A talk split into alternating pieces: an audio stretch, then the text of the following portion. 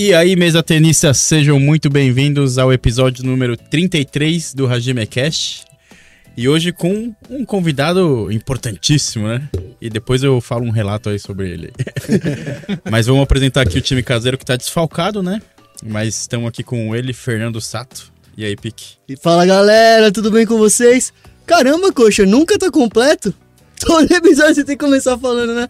Nossa, o pessoal viu desfalcado. E você viu que na última vez nós dois que não estávamos, É, né? exatamente. Vai entender esse cara, né? Mas tá bom, eu acho que o time completo pra ele. Acho que tá bom assim, né? Tá bom mano? sim. Tá bom, tá bom. tá bom. Mas galera, ó, como o Coxa falou, mais um super convidado hoje. É, chegamos no episódio 33. A gente espera que vocês curtam muito o episódio e vai ter muita resenha, hein? Vamos, agora eu vou deixar o Coxa apresentar o, o outro integrante aqui, né? É, não, mas falando nisso é verdade, meu. Acho que eu vou parar de falar isso aí, hein? Não tem um episódio que a gente tá completo, cara. Então, a galera vai pensar que tem 500 da gente aqui, É verdade. É verdade. Não, mas amanhã vocês vão saber o novo membro aí que não, não pôde estar. E quem foi demitido.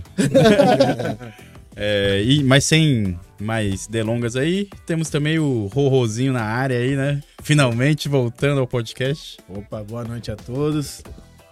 Muito bacana esse episódio aí com um cara que tá com, tá com história, né? Tá, tá em alta, né? Tá hypado. Ele tá hypado no nosso esporte. Então vai ser um programa bem legal e a gente vai, vai ter muita resenha aí hoje, Coxa. Ó, a gente não precisava nem chegar e falar, perguntar assim, galera, vocês assistiram as Olimpíadas? No Sport TV? Então vocês já sabem quem é, né? Então, mas antes aí, só avisando aí, né, o pessoal que tá de casa aí, um agradecimento aos nossos patrocinadores aí, na, da VinTT aí, que tá sempre com a gente aí, o pessoal do estúdio aí, sempre no apoio, né, e o nosso convidado aí, mais que especial, Bernardo Edler, a voz do tênis de mesa brasileiro, né? Isso. E aí, Bernardo? Não, você falou convidado em alta, quase que eu levantei e falei, deixa ele sentar aqui, né? Tô ocupando o lugar dele, mas obrigado pelo convite. É, vai ser muito legal, fiquei muito feliz de, de, de conseguir encontrar todo mundo aqui, poder bater um papo, pessoalmente conhecer. Eu tô em São Paulo em curtíssimo tempo, realmente para conhecer as pessoas e, e encontrar fisicamente gente com quem eu troco mensagem e, e me correspondo e eu nunca vi. Eu queria ter esse contato pessoal, surgiu essa oportunidade, mesmo que num, num período curto, né? A gente conseguiu é, combinar de se encontrar e vai ser muito bom, cara. Eu tô- fiquei na expectativa pela resenha.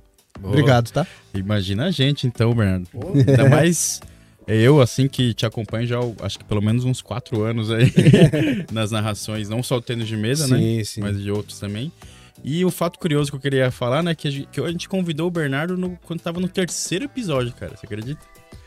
E no online ainda, e aí agora 30 episódios depois, rolou Pô, de estar aqui, né? Mas bom que deu certo, né?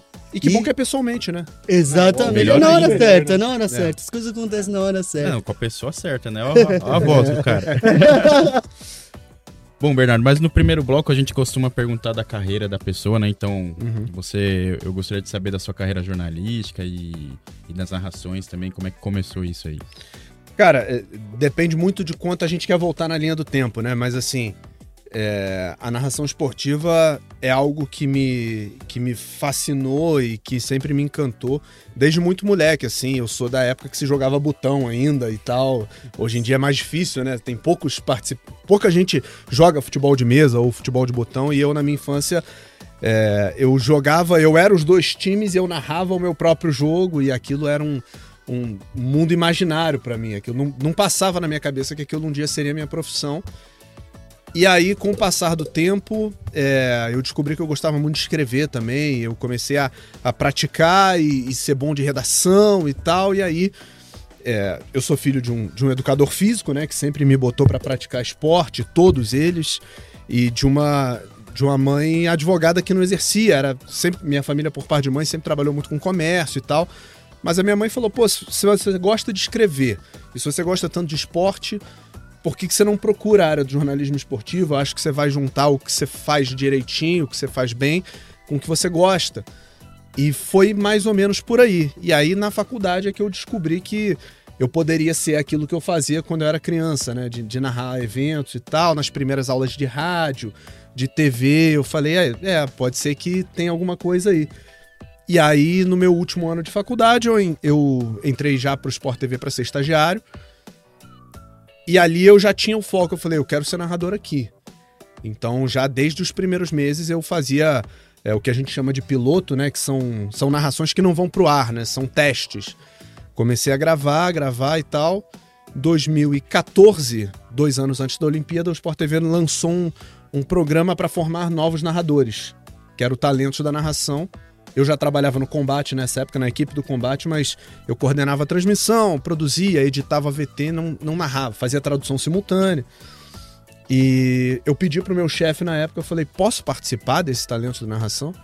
Não, pode, a gente, é, os dias que você tiver atividade, a gente te libera, você vai, faz, e- mas eu entrei como desde a primeira fase, assim, desde entrevista, desde a da prova online até as entrevistas, dinâmica de grupo, foi passando, foi eliminando gente, eu fui passando e eu consegui chegar no, no- naquele grupo de 10 é, final, que de fato foi participou de treinamento, é, simulações de transmissão, palestra, curso, um monte de coisa.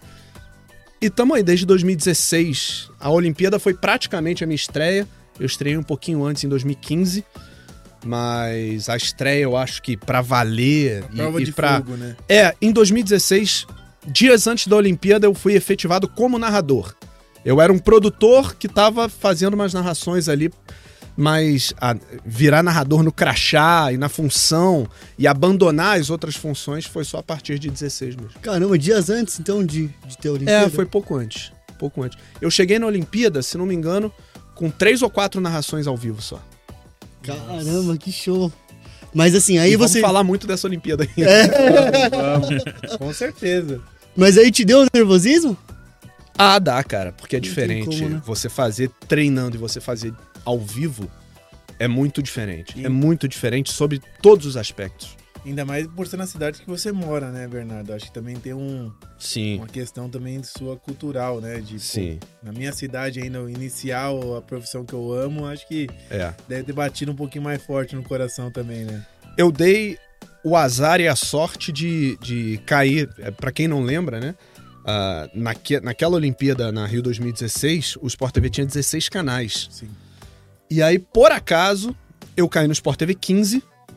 E como eles dividiram dois ou três esportes para cada canal, o meu canal era tênis de mesa, tiro esportivo e um pouquinho de golfe.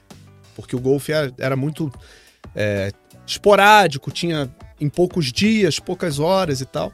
Então eu caí muito com tênis de mesa e tiro esportivo. E eu não sabia absolutamente nada sobre tênis de mesa. Fui aprendendo fazendo e, e trocando ideia. E naquele período ali, é, como era uma Olimpíada muito intensa e o nosso canal era basicamente tênis de mesa, a companhia do Silney Yuta e do Érico Duarte como comentaristas, durante 10, 12 horas por dia, a gente chegava 8 da manhã, saía 9 da noite fazendo a sessão da manhã e parava um pouquinho, revezava, entrava outro narrador, fazia um pouquinho também, a gente parava, almoçava, voltava. Aí parava, lanchava, voltava. Então ficava de 8 da manhã às 9 da noite dentro, tênis que de mesa. narrador, Bernardo? Era o Marco Antônio Rodrigues, ele não era narrador do Sport TV, Uhum. mas ele veio pra Olimpíada Legal. e depois não ficou. E ele era um cara que fazia golfe na ESPN e tal, ah, então sim. ele veio muito com esse foco do golfe mesmo, assim. Conhecia já os comentaristas do golfe. Ele estava. Era um cara bem, bem situado pro esporte. Uhum. Então acabou que eu me identifiquei bastante com tênis de mesa, porque eu fiz mais jogos. É, e, as- e essas duas companhias, né, do Érico e do, do Silney, foi decisiva porque a gente formou um trio ali, a gente saía do ar, tava no ar junto, ia almoçar junto, voltava junto, ia jantar, fazer um lanche junto. Então a gente se via mais do que via as famílias, minha namorada, enfim. Foi, foi Criou-se uma amizade ali, no né? final, o último dia, a gente chorou. No último dia, a gente chorou. O Silney tava lá no, na- na- no Rio Centro, chorou de emoção na- com tudo que ele viveu, entrevistou as meninas do Japão em japonês. Show, e foi, foi um momento, uma catarse, assim, né? Eu e o Érico aqui, a gente encerrando. ah, pô, estamos encerrando o tênis de mesa aqui e tal, agradecer esses 12 dias. Aí o meu olho encheu d'água, o Érico também. E, e a gente se reencontrou ontem. Foi, pô, foi demais. E acabou sendo até uma imersão, né, pra vocês, né? Porque foi muito intenso, né, o Rio 2016 nessa parte, né? Total, total. E, e a gente fez tudo do estúdio, a gente não foi lá, não narrou de lá. Só que nos tempos livres, em dois ou três momentos, pelo menos, tinha umas horinhas livres, a gente ia lá ver o pessoal treinando e voltava. Numa dessa eu falei com o Sansonov, eu vi o Hugo Calderano treinando com o Tsuboy. Então foi uma experiência. Eu que tava chegando pro esporte, né, e não sabia nada. De repente eu vi os caras treinando na minha frente. O Silney viu o pessoal da China treinando. Eu não vi, mas ele viu. Então foi, Pra mim foi uma experiência de imersão mesmo. Não, e aí, Bernardo, você comentando tudo isso aí, foi o primeiro, então, contato que você teve mais a fundo com o tênis de mesa, né? Total. É, o que, que você viu e falou: caramba, esse esporte é diferenciado, eu quero começar a praticar. Me apaixonei pelo tênis de mesa. Cara, eu, acho que foi a intensidade ali daquela experiência, foi a boa recepção que eu tive do Érico, do Silney. É... E eu acho que essas idas esporádicas aos treinamentos, lá no Rio Centro, vendo todo mundo e tal, como eu fiquei muito imerso, eu achei aquilo tudo muito legal e, e, e, eu vi de perto lá o Hugo sacando o Tsuboy e tal, a intensidade, falei com o pessoal e eu acho que aquilo me trouxe um pouco, sabe? E a gente vai falar mais tarde, com certeza, mas é, eu tive uma relação muito próxima também com um perfil que tinha no Instagram na época, eu não sabia quem comandava, que era o time calderano. Sim. E aí eu construí ali uma relação muito legal. Acho que a gente vai entrar nesse assunto daqui a pouco com calma, mas essa construção foi fundamental também. E eu também acho que a questão da torcida, né? Porque eu acho que a gente, a gente mesmo, mesa terista, nunca viu uma torcida tão inflamada brasileira. Acho que a última vez que a gente tinha visto foi no PAN 2007, né? Que faz um, fazia 11 anos, 9 anos, desculpa. Total. E também isso, eu acho que isso mexe também com quem é de fora, né? Você vê, você não conseguia sentir, né? Porque você não estava ali dentro, mas uhum. você conseguia ver, né? Como o negócio estava, o Brasil, assim, o brasileiro ele dá muito show nessa parte de Sim. torcida, né? Então, o Caldeirano ali contra o Tang Peng ali, com, com aquele jogo foi épico, né? Porque, pô, não tinha chegado ainda depois do Hugo nas oitavas. Então acho que também isso mexe com quem tá de fora, que era o seu caso também, né? E o Hugo, e Hugo chegou na Olimpíada exata para jogar em casa, né? Exatamente. É, e eu, assim, é, é legal contar essa história. Eu não sabia nada de tênis de mesa, então eu sabia que tinha um menino que era promissor, que era brasileiro e tal, mas a minha cultura de tênis de mesa era muito limitada. Mas conforme ele foi passando, e aquilo foi aumentando, foi se inflamando, é claro que a gente se empolga também. Sim. Né? Eu não sabia até onde ele podia ir, eu não tinha esse conhecimento específico de entender quem era o Mizutani exatamente naquele momento, é, quem eram esses adversários do Hugo até ali. Que o Mizutani que... foi quem tirou ele dessa Olimpíada. Foi, foi, foi. Foi um foi. jogaço também. Foi um jogaço, 4x2, se não me engano. 4x2. E eu narrei esse jogo, inclusive. Mas eu acho que o jogo do, do Tang Peng foi o único que eu não narrei do Hugo na trajetória dele. Ah, é? Teve um que eu não narrei, eu acho que foi esse, não lembro Teve agora. Teve jogos, também. Foi o Guerel, o Tang é. Peng e o Mizutani, né? Sim. Foi os jogos que ele fez, né? Pode, pode ter sido Parguerel. Eu já não lembro, tá? Sim. Teve um que eu não narrei. E não foi o Mizutani. Mas acho que essa experiência toda, de fato, e o bom desempenho do Hugo foram fundamentais. Porque, de repente, se ele cai antes e baixa essa adrenalina, eu não sei se eu ia me motivar a esse ponto, sabe? De, de querer treinar e de procurar.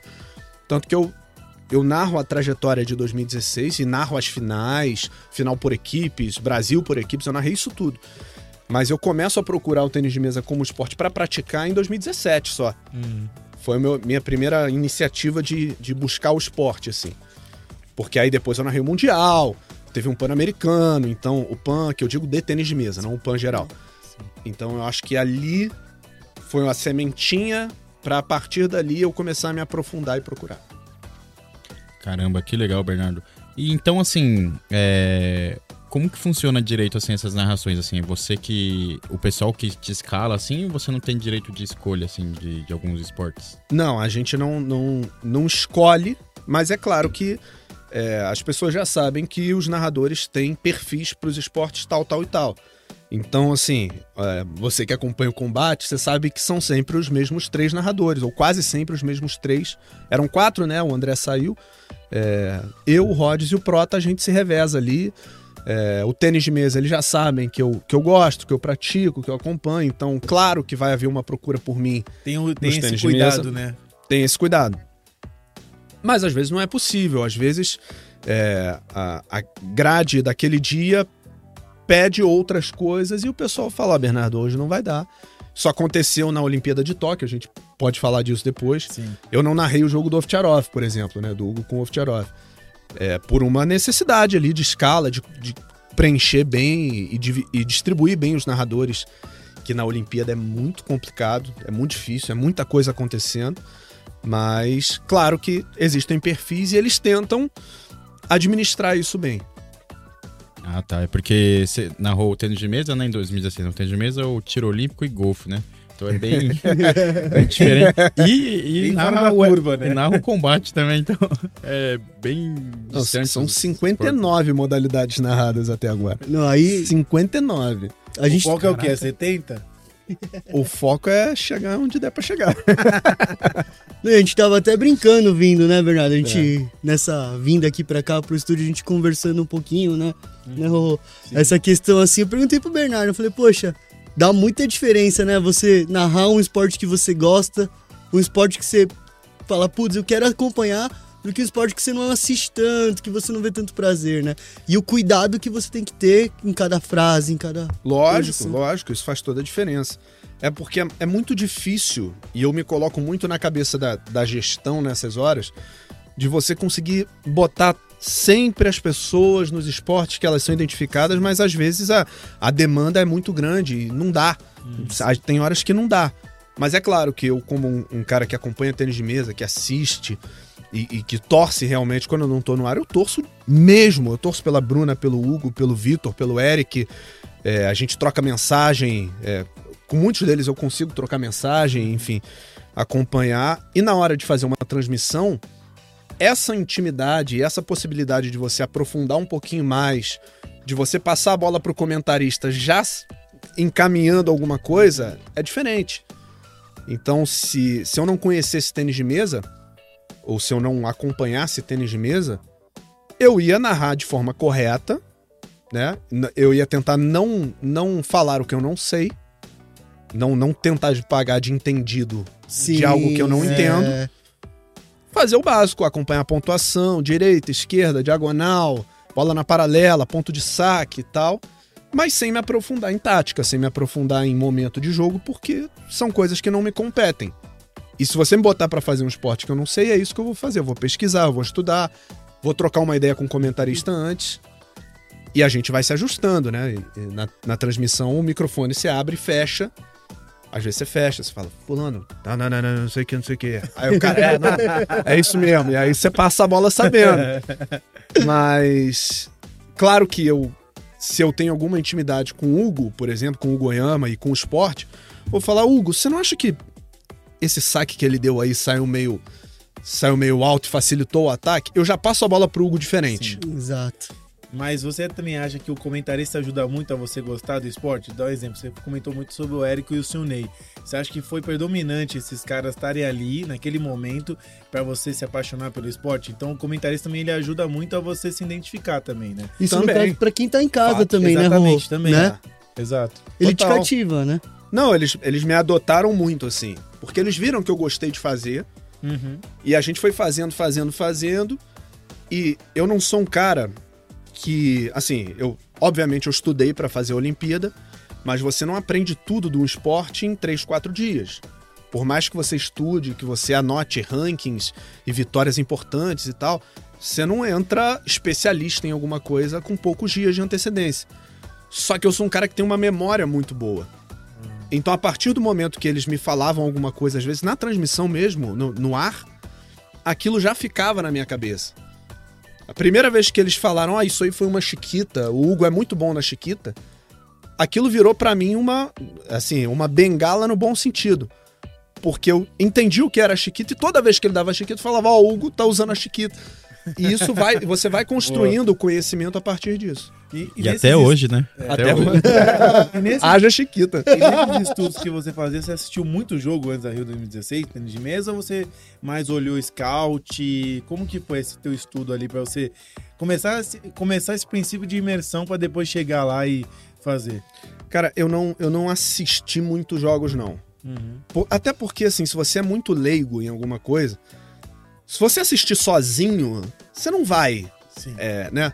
Você não vai entender a tática do jogo assistindo sozinho se você não tem uma base de, de conhecimento. Mas o, e aí tá a importância dos dois, assim, porque é, eu me colocava muito no lugar do leigo durante a transmissão. Então eu falava assim, que, por que, que tá acontecendo isso, seu Ney? Por que, que fulano fez isso aqui agora? Aí ele falava, ah, porque essa bola veio mais assim, ele teve que devolver mais assado e tal. É o que eu tava falando. Aí, com a- como eu tenho a memória legal, aquilo já ia entrando e eu, eu começava a usar aquilo. Então, dias depois, eu falava assim, seu Ney, esses dias aí você me falou que era por causa disso aqui. É isso mesmo que tá acontecendo? Ou é outra coisa? Ah, não, agora foi por causa disso aqui, não sei o quê, porque o saque fez assim e tal. Então você vai construindo um repertório ao longo dos uma dias. dinâmica pra narração também. Pra... Você cria dinâmica, você cria intimidade. Então o Bernardo que narrou no primeiro dia era mais formal, era mais cuidadoso e tal. Hoje eu me sinto muito à vontade de fazer. Porque eu tenho mais intimidade com eles, eu tenho mais intimidade com o esporte, eu sei o quanto eu posso brincar e o- até onde eu posso ir. É, e principalmente quando a gente faz jogo brasileiro com brasileiro, ou, pô, de repente num jogo que um brasileiro não tá bem, eu não vou brincar. Mas se for num jogo do, do Sansonov com o Malong, eles não vão me assistir. Então eu sei que eu posso, eu posso me soltar um pouco mais. Eu posso falar, pô, hoje o Sansonov tá com fome, já comeu três saques aí, não sei o quê. E dá pra brincar mais. Mas isso vale pra tudo, vale pro tênis de mesa, vale pra luta, vale pra um monte de coisa. E o engraçado é que você conheceu o Sansonov e não sabia da história dele, depois você foi saber, né? Isso que também é engraçado, né? Não, mas aí, cara, no tênis de mesa, beleza, mas vai brincar com o lutador. Não, é. Aí é complicado. Vai chegar e você. Não, não. Meu irmão, o que você falou? Brincadeira. Mas numa dessa aí, eu já deixei de usar um bordão no combate. Você pode falar qual foi? Posso, posso. Eu, eu já tinha usado umas duas ou três vezes. Era. Alguma luta que o, cara apagou muito, assim. O cara ficou desacordado no octógono. E aí eu brinquei na, na transmissão, era luta de gringos. Eu jamais faria isso com brasileiro. Falei, ih, silêncio, tem gente dormindo no octógono e tal. E era essa a brincadeira. E que pra mim, naquela hora, não, não, não tinha maldade nenhuma, era só. É pelo entretenimento. Sim. E aí, numa luta de gringos, de- lá pela terceira ou quarta vez que eu usei isso, é, um atleta brasileiro se sentiu mal com aquilo, foi lá no Twitter e tal, e ele, na hora, ele, ele quis botar na hashtag da transmissão, só que ele errou uma letrinha. Então não apareceu pra mim na hora. Ele inverteu uma letra e alguém me marcou depois. E aí eu vi que outros atletas já tinham retweetado aquela, aquela reclamação, aquela queixa. E eram muitos atletas conhecidos na época? Hum, Foram não, foram principalmente dois assim. Um tweetou e o outro retweetou. Entendi. E aí, só que eu não, eu não quis fazer resistência. Uhum. Eu não quis tipo manter a minha posição independentemente da do que eles estavam falando. Eu falei assim: segura. Eu vou conversar com outros atletas pra ver se aquilo cai bem ou cai mal. Porque eu não sei o que é a vida deles, eu não sei o que realmente incomoda. O dia a dia. E aí- Mas dentro é. da transmissão com os comentaristas, os comentaristas achavam normal. Não, assim. não, na hora passou batido. Sim. Na hora passou batido. viu maldade, né? Não, não. E, e um- uma galera até hoje fica assim, pô, volta com o bordão, é legal e tal. E eu falo, não, Não, os, os mais isqueirinhos vão falar isqueira. Não, faz com o É, fulano tem ali, uma ó. galera que adora. E, e realmente na hora eu não vi maldade. Eu tinha a total liberdade de usar se eu quisesse. E tenho até hoje, se eu quiser voltar, não tem. Não tive nenhum tipo de resistência interna em relação a isso. Mas eu conversei na época com o Minotauro, conversei com o Flávio Canto, conversei com um atleta de MMA que atua no circuito nacional e tal. E eu não senti firmeza. E o Canto e o Minotauro estavam na Sport TV comentando essa época. Eles não estavam no dia da, na transmissão Mas eles comigo. parte mas do- eles faziam parte da equipe. Sim. E aí eu senti que não é que ofendia, mas também não pega tão bem. Será que precisa e tal? Teve um atleta que falou pra mim, não, é de boa e tal, mas eu senti que aquilo não era do jeito que pegava pra mim, não era o jeito que pegava pra eles. E isso não era E da aí eu- proporção que é hoje também, né? A internet, né? Nessa Não, época. cara, isso não tem nem tanto tempo. Não tem? Deve ter uns, sei lá, dois anos, dois anos e meio. Ah, tá. Foi recente. E aí eu, por bem, eu falei, cara, eu não vou usar porque é, num canal tão específico como um combate, que é muito assistido por atleta, por família de atleta, por pessoas envolvidas no mundo da luta, que vivem uma realidade que não é a minha, se isso pega mal, vai pegar mal pra muito mais gente do que pegar bem. Exato. Uhum. Então, tipo assim, qual o custo-benefício de eu continuar usando isso? Eu vou usar pra manter minha palavra e ser resistente, eu tenho liberdade e tal, mas aí, pô, tá desagradando uma galera aí que, que vive do esporte, que batalha diariamente, sabe? Aí eu parei. Eu segurei a onda. Nossa, complicado, né? É, é uma não tinha balança. É, toda palavra que você, que você fala pode, pode virar contra E- você, né? e é muito O rápido, né? É muito rápido hoje em Sim. dia. E desculpa, você tava falando que, pô, ele não sabia da ideia de conhecer um Samsonov, né? Um... Sim. É, ele tava falando sobre isso que quando ele conheceu o Samsonov, ele não tinha noção do que, que era o Samsonov, né? É engraçado quando você É. vai se ambientando com o esporte, você fala, pô, eu vi esse cara e eu nem sabia a história do cara, né? Eu acho que isso também mexeu um pouco contigo também, tipo, cara, eu vi um, um dos maiores. Sim. Isso mexe muito, eu, pelo menos eu mexeria bastante. Então e, acho e na que última Olimpíadas, né? na última Olimpíada Na dele última ele quase dele. conseguiu a O medalha bronze. que ele nunca tinha conseguido também, né? Que você chegou a narrar algum jogo do Samsonov? Narrei. Narrei alguns jogos dele. Contra o Mizutani? Terceiro e quarto? Não. Acho que sim. É. Acho que sim. Eu conheci, na- não é que eu conheci o Samsonov, mas ele jogou a semi, né? Sim, com o Zangic. Jogou a semi. No jogo das quartas, ele ganhou, mas ele sentiu alguma coisa na perna. Ele não terminou o jogo bem.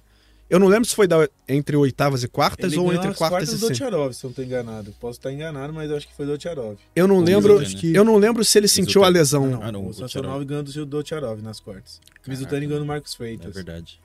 Eu não lembro se ele sentiu a lesão nas oitavas ou nas quartas. Mas nesse dia, tinha a sessão da manhã e depois só à noite. Uhum. Tinha uma tarde de intervalo. E quando a gente terminou a transmissão da manhã que ele jogou, a gente foi lá ver o treino da tarde depois. E ele tava lá. Então tinha ali um cercadinho da imprensa, né? E todo. Calhou dele vir treinar na mesa que tava na minha frente, no cercadinho. Que legal. E ele tinha sentido a lesão. Então, quando eu vi que ele ainda tava aquecendo e tal, Sansonov. Só tinha eu no cercadinho. Sansonov, Brazilian TV e tal. E aí ele veio. E eu falei: ó, desculpa te atrapalhar. Eu sei que você vai treinar. Mas eu só quero saber se você tá bem, se você vai conseguir jogar, porque a gente mostrou o seu jogo e viu que você levou a mão na perna. em inglês. ele. É, com aquele inglês, né? Mas assim, só pra ele entender. Vai que você fala russo, não sei. Não, eu. Não, não, não. Não, mas o inglês deve ser bom. Ele fazia a tra- tradução simultânea? Não, pô? o, ouvi, o ouvido funciona, mas pra falar é diferente. mas enfim, eu me fiz entender. Falei, ó, eu sou, eu sou da TV brasileira que transmite os jogos. Eu vou narrar o seu próximo jogo. E a gente tava na transmissão e viu o que você sentiu. Tá tudo bem, você vai conseguir jogar e tal. E ele, é, como ele tava ali começando o treinamento, ele foi super educado, veio até o cercadinho, falou comigo rapidinho e voltou pro treino dele. Falou, não, não, tô bem e tal, vai dar pra jogar e tal. E foi isso, Nessa assim. hora você ficou, virou até repórter, né? Porque repórter um monte de pergunta, né? É, você, mas... você chegou a ser repórter já? Dentro do Sport TV? Não, Não, não. Passei direto. passou direto. É. não, mas são, são. Por mais que sejam profissões que se completam e que participam de uma mesma transmissão, são gerências diferentes. Certo. É, pra galera que não, não, não é da área, e é legal explicar isso, existe dentro do Sport TV a área de eventos, que é a área das transmissões esportivas, dos jogos, dos- das competições e tal, e a área do jornalismo, que é quem acompanha dia a dia de clube, faz matéria nos lugares e tal. São gerências diferentes, são chefias diferentes e são é, trilhas de, de carreira diferentes. Então, assim, não está na, na- O repórter não evolui para ser narrador, Uhum, entendeu? E nem. é, são, são trajetórias diferentes profissionais. sim. Então, assim, os repórteres fazem transmissão, mas eles não são da mesma equipe. Então, eu sempre fui da área de eventos, da área de transmissão. Então, eu, eu coordenei transmissão, eu fui produtor de transmissão ali dentro do Switcher e tal, fui editor de, de imagem, mas é, a, a minha trajetória de, de carreira, né, de es- escalada é diferente da de um repórter. Ô, Bernardo, agora uma curiosidade pessoal. Você falou que já narrou 59 59. modalidades. Caramba. E dessas aí, qual que são, vai, seu top 3 aí? Pô, mas Se aí você tu tem. me complica muito. É porque eu, pessoalmente, gosto muito da sua narração. Não, não só no tênis de mesa, claro, né? Mas no, no combate também. É onde eu te mais assisto, né? E, e eu acho que eu não sei se eu sinto uma diferença de quando você tá narrando assim, luta, assim, parece que, que você gosta mesmo. Igual o André também, que você comentou que, que vocês dois eram meus favoritos ali. então eu vejo que ele também narra muito bem agora, né, continua narrando a o UFC e tal. É, ele saiu pro, pra fazer parte da equipe do UFC, né? Mas eu acho que a- essa identificação tem muito a ver com o que você pratica. Se você praticou algum esporte quando criança, ou se você ainda pratica alguma coisa, você naturalmente tende a, a- a se sentir mais à vontade na, na- na transmissão e tal. Então, a luta que é que eu treinei karatê durante 10 anos da minha vida. Hoje eu não treino mais por conta de horários e, e distância e tal, mas foi até a faixa marrom de karatê, foi até azul de jiu-jitsu, então a luta fez parte da minha vida durante muitos anos. E o combate foi a minha porta de entrada, foi onde eu comecei de fato a narrar, a entrar no ar com, com a tradução simultânea, que foi um momento muito, muito importante da minha carreira também. Hoje eu não faço mais, mas é, aquilo me ajudou muito na construção, né? De, de saber abrir um, abrir um microfone, entrar no ar, falar, fechar e tal, sabe, entender a, a importância ano, daquilo. Bernardo?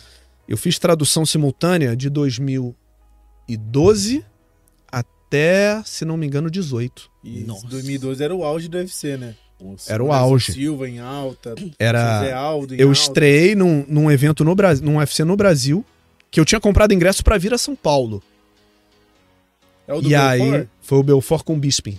Nossa. Foi o primeiro evento que eu fiz tradução simultânea e eu tive que me livrar do ingresso porque eles me ligaram faltando dois, três dias ali. Falaram, Bernardo, vai ter, vamos com você e tal. E na época, as transmissões do combate não eram feitas pela equipe do Sport TV. Era uma outra equipe de uma produtora que tomava conta e tal. Era, era um trabalho por fora, digamos assim. Era um freela. Embora o freela fosse com o pessoal do Sport TV, ele não era um trabalho pelo Sport TV. Então, era um freela, eu fazia um dinheirinho ali na época e tal. E aí me confirmaram a minha, a minha, a minha primeira tradução nesse evento. E aí, dali eu só parei seis anos depois. assim. Nossa. Cara, tradução, tradução simultânea é algo que Nossa. parece muito difícil, cara. Muito. Muito mesmo. Como, como que é fazer essa tradução? Você tem que, tipo, meio que prever o que o cara vai falar ou tem algum delayzinho, assim? Não, porque Cara, eu- tem gente que nem espera o cara. Não, é. Não tem aqui, não tem um- nenhum delay, às vezes. É simultâneo mesmo, cara. É, não, não tem como prever, né? O cara vai falando e você vai correndo atrás do cara.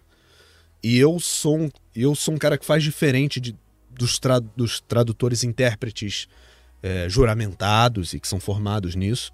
Essa galera, ela não se ouve, não, não ouve a própria voz. E faz todo sentido você não ouvir, porque você já tem que ouvir o que a pessoa tá falando. E falando meio que no automático, né? Mas eu sou o maluco que se ouve.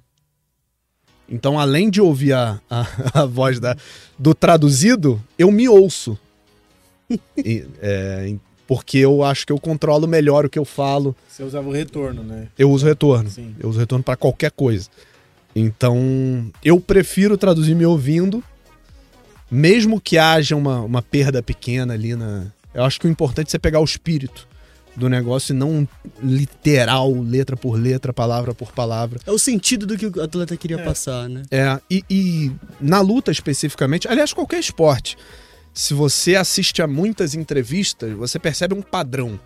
Então, se você vai traduzir uma entrevista de futebol, por exemplo, como eu fiz na Copa do Mundo agora, é, você sabe quando, quando o cara ganha, o tom da entrevista é assim, assim, assado.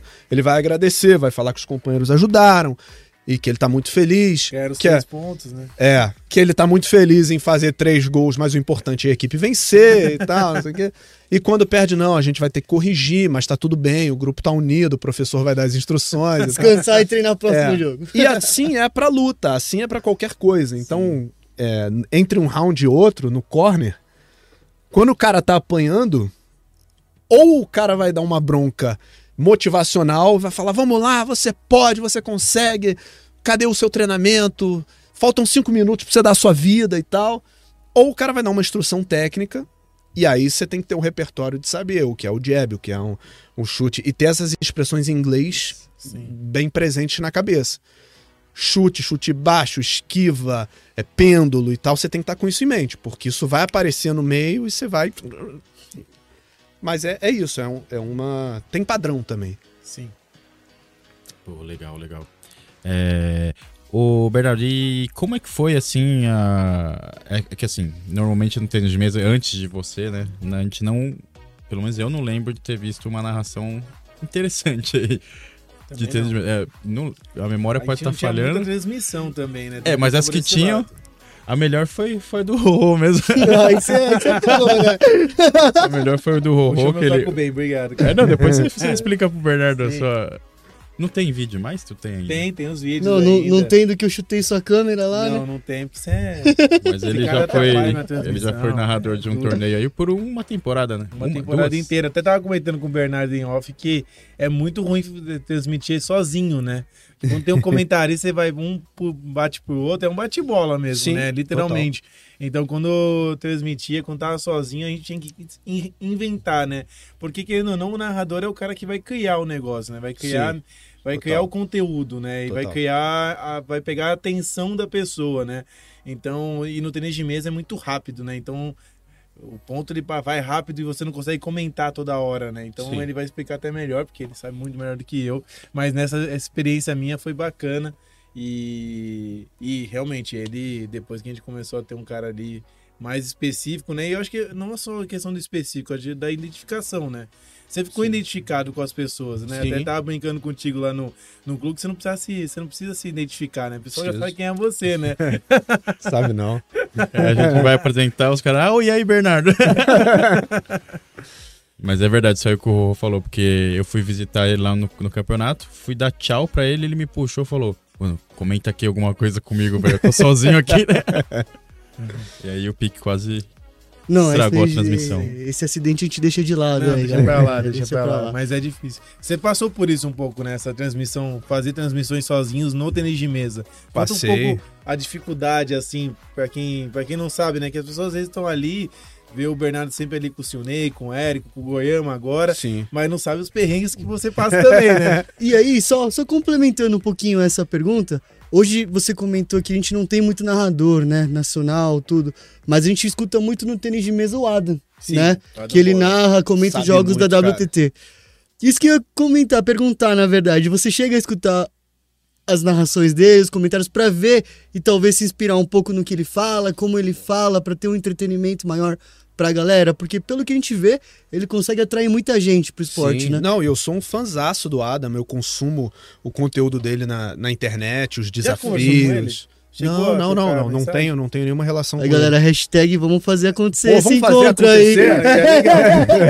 Boa. Tem que pedir pro Lua, meu. Lua, É. Lua Lane. Não, o Lu é, é desenrolado demais. A Lane é amiga do quadro, né? A Lane é amiga do Adam. jogava, ela conhece bem o Ada, isso é verdade. Pô, seria. é- essa é uma foto que eu queria.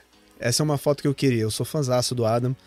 É, tomara que em algum momento ele venha ao Brasil e. WTT, e-. WTT Será? no É, Rio. Pode ser. Pode ser que é, pode ser Vou que de sim. Mas sim, é, mas é, sim, eu, eu, eu escuto. Agora, a pergunta de vocês tem muito mais a ver com o trabalho dele até do que com o meu. Porque ele conduz a transmissão sozinho muito tempo. ele faz transmissões, às vezes, de um dia inteiro sozinhos, dá uma pausinha e volta e tal. E, e é.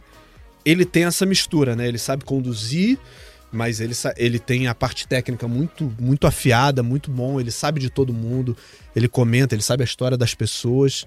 Então, não é que eu, que eu assista para copiar, para fazer igual, porque os padrões de transmissão nos países são diferentes.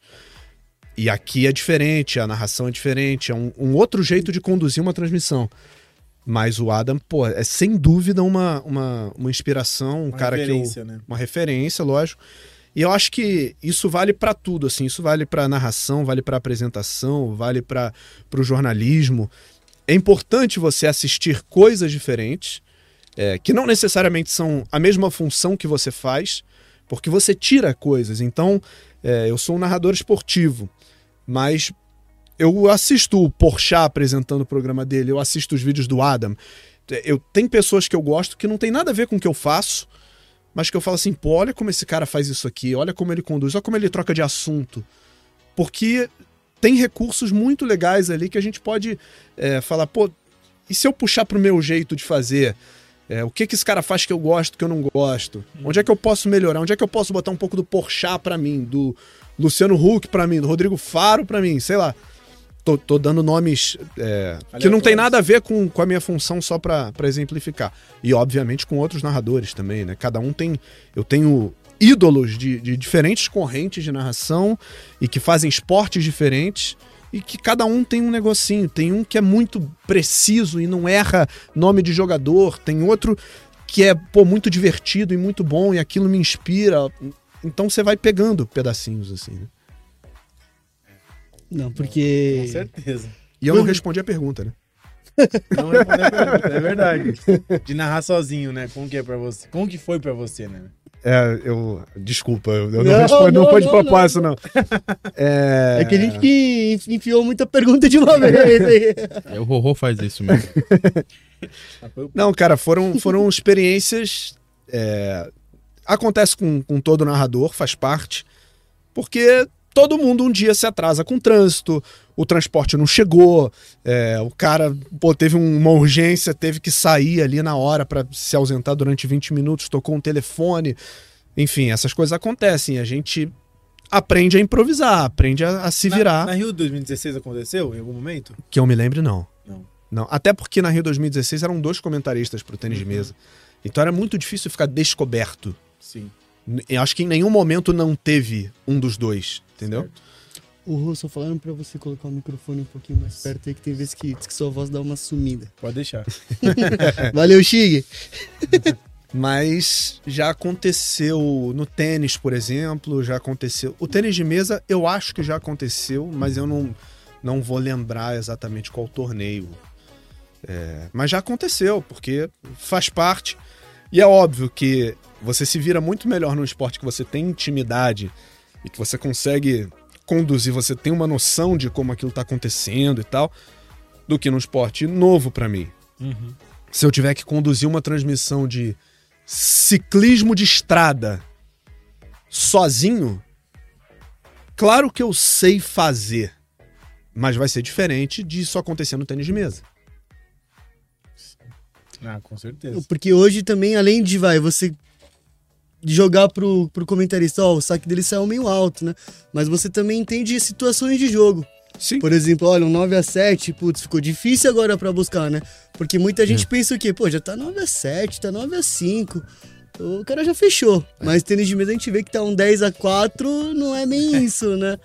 É, e quanto mais você assiste, mais repertório você tem. Exato. Então, assim, por mais que eu estude, e eu sou um cara muito preocupado com, com chegar nas transmissões pre- bem preparado, com informação pra dar, é, eu, eu não entro no ar sem.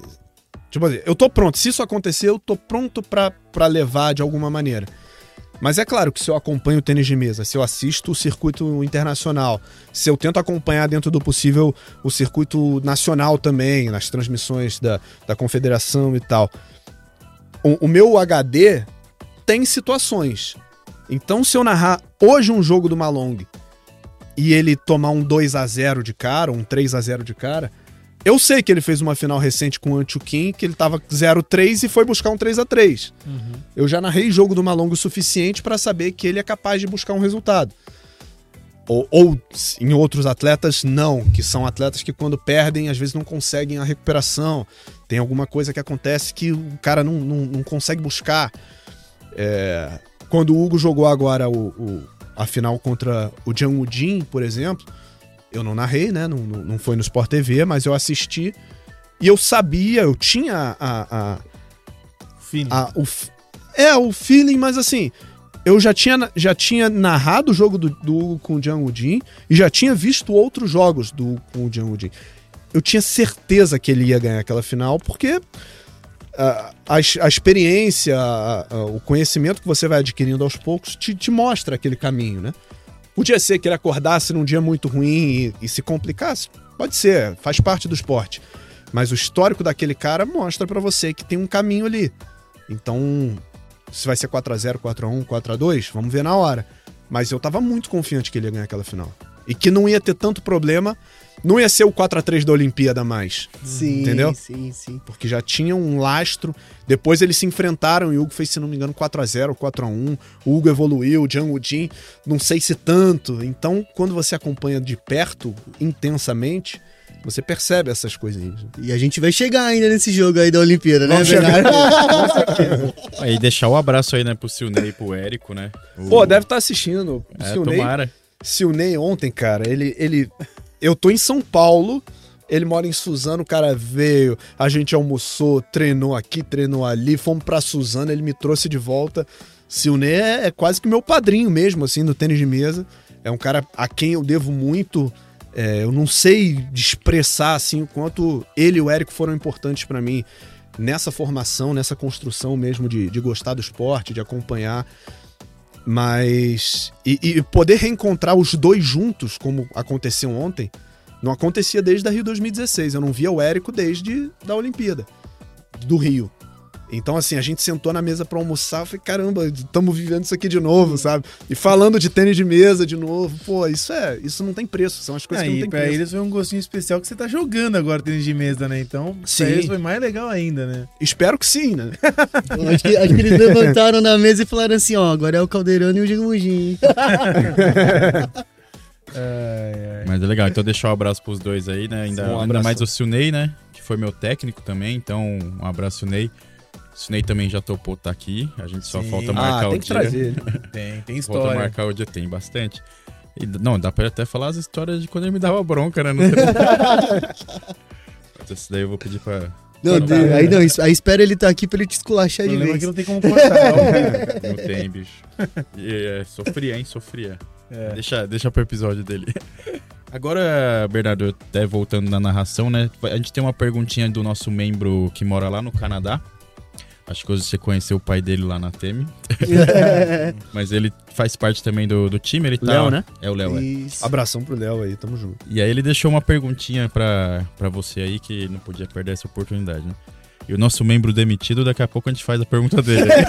É verdade. Fica aí? Hoje, hein? Fica aí, Ele hein? ajudou. Mais do que quando tá aqui. Brincadeira.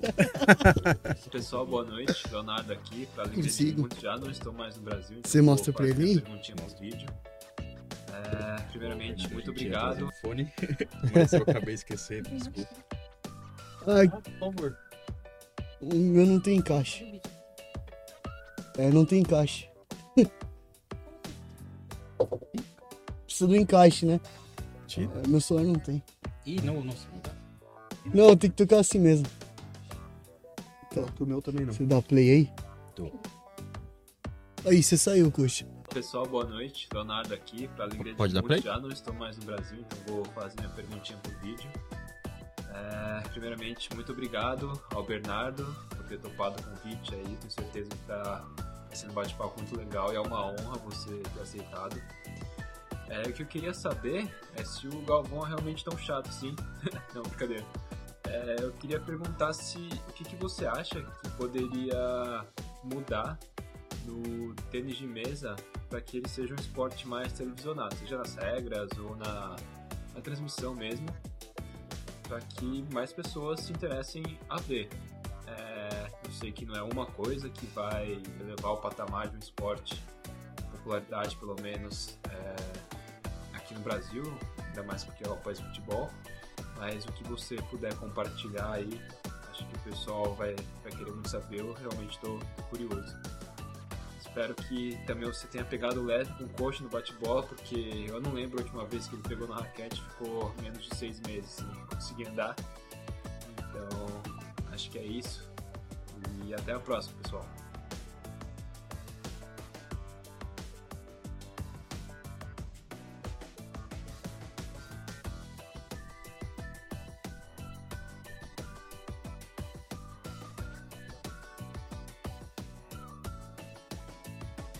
Melhor do Léo é que ele mesmo na zoeira ele é muito formal, né? É, então, velho. O cara é educado, né? Porra, ele tinha que zoar eu, velho. É. Logo eu. Não, mas as palavras que ele usa, sabe? É, muito formal. Olha a gente. É, o Léo é difícil de brigar com ele. Sim. Vamos lá, partes, é, duas coisas muito diferentes, assim, sobre Galvão Bueno. Não, não, não, nunca encontrei o Galvão de conversar e tal, mas, pô, pra mim é um, é um ídolo, é uma referência, é um cara que eu assisto até hoje e, e uso como um espelho. Acho que a narração esportiva no Brasil se divide entre antes e depois, então se é legal, se é chato, se é humilde, se é desumilde, eu não sei, eu não tenho relação direta com ele. Nunca nem troquei ideia com o Galvão, porque ele ficava mais em São Paulo e eu moro no Rio. Mas, inclusive, o Bem Amigos é aqui em São Paulo. Era em São Paulo, né? Agora não tem mais. Mas, assim, o Galvão Bueno é um, é um farol para narradores esportivos, é um cara que construiu uma, uma reputação e, e- e começou a fazer de uma maneira mais informal e mais conversada e mais solta que não havia na televisão. E ele fez a, a televisão, ele fez a história dele numa época que não tinha TV, é, não tinha TV paga, não tinha Sim. internet, não tinha nada. Então, ele construiu uma reputação na época que a televisão aberta dava 80 pontos de audiência, 70, 80, 90. Tem registros de 100 pontos de audiência, 100% dos televisores ligados naquele jogo, enfim. Então, são tempos que não voltam mais. Além E daquela... quem fez, fez. E além da questão do, da Fórmula 1, né? Onde ele se pegou muito com o Senna, né? Total, Senna, aquele- Total. Os bordões dele eram muito bons, né? Sim. Então, E ele criou, é, isso não é uma comparação, mas é só um dado. Ele criou com a Fórmula 1 uma identidade, uma relação que passava do profissionalismo. Ele é um cara que gosta, que acompanha, que assiste, é, que tinha uma entrada muito boa naquele, naquele círculo da Fórmula 1 ali. E isso facilitou muito o entendimento dele do esporte. Tanto que o pessoal sempre falou, pô, ele dá muito pitaco, ele palpita muito. Claro, pô, ele é um cara que tem esse conhecimento. Por mais que os especialistas pudessem concordar ou discordar, falar que ele tá falando certo, que ele tá falando errado, que o pneu é assim, é assado e tal, ele tem um conhecimento. Ele sabe o que ele tá falando. Ele pode não ter o conhecimento do mecânico, mas ele tem um, um conhecimento básico. Como eu, um dia posso falar que posso chamar de chiquita um, um backhand que não é necessariamente uma chiquita. E alguém me fala assim, garotão, segura aí, porque. É, a- aqui, aqui você achou que você ia bem. E faz parte. Isso faz parte. E o- a outra pergunta dele sobre o tênis de mesa ser televisionado e, e ganhar mais popularidade. Eu acho que já existe um movimento nesse sentido. Eu acho que a criação da WTT e algumas pequenas mudanças já são nesse sentido mesmo de, de tornar o tênis de mesa mais atrativo. É, mais Eu- rentável, eu- né? eu- Principalmente. eu percebo nas, nas transmissões da WTT uma preocupação estética com cortes de câmera, com, com replays. É, acho que a história das borrachas também coloridas ajuda a dar um- um- um- uma cara diferente pro esporte. Os uniformes, tudo. Eu acho que a criação da WTT passa muito por isso, por tentar fazer um produto mais atrativo, um produto mais bonito. Agora, eu não sei é, tecnicamente o que falta. Eu, eu, eu fico até com medo de dar um palpite errado, um palpite furado aqui, porque você gostar ou não gostar do esporte, se atrair ou não atrair por ele, acho que é muito pessoal, né? E a gente tem, tem que entender que o tênis de mesa é um esporte é, que tem condições específicas. Ele fala com um público de classes sociais específicas. Para você praticar, você tem que é, é, geralmente fazer parte de um, de um grupo de determinada classe social, enfim. Não é um esporte muito fácil de você popularizar. Você pode popularizar o ping-pong, mas o, o, o filtro pro tênis de mesa ele é complicado. Ele, te- ele impõe barreiras é, sociais, financeiras, que dificilmente você vai você vai abrir muito a boca desse filtro, entendeu? Então, acho que o trabalho internacionalmente está sendo bem feito e nacionalmente a gente tem que aproveitar o Hugo Calderano na fase que tá, a Bruna Takahashi na fase que tá, para tentar formar outros Hugos, outras Brunas, outros Lucas, enfim. É tão interessante que a gente comentou em alguns episódios atrás também dessa questão do quanto que a WTT, o cenário mundial tá começando a criar um espetáculo maior pro evento, né? Sim. Antes a gente via, era aquele jogo que estava sendo colocado e era transmissão ali. Hoje não, hoje a gente tem o Adam o que me chamou muita atenção foi no Mundial que teve, né? No final do ano, nos Estados Unidos. Houston. Houston. Isso, isso. Que a chamada dos atletas ali era pegada de UFC, era pegada, um espetáculo mesmo. É, essas diferenças que, querendo ou não, também chamam muito o pessoal, né, Bernardo? Chama. E, e você sentia, assim, muita diferença, né? Da transmissão de um UFC, assim, da transmissão não, mas da preparação de um evento pro do, do tênis de mesa, né? Era muito diferente, né? Era muito diferente, era muito diferente. Eu vi esse papo que vocês tiveram com a Liane, inclusive. Aqui. Exatamente. ouvi a, a edição da Liane, legal demais. E acho que essa preocupação é muito válida. A preocupação com transformar num show, transformar no entretenimento e como ela disse, né? É o que faz a NBA, é o que faz a NFL. Os esportes americanos fazem isso com muita competência. As ligas americanas de todos os esportes fazem isso com competência.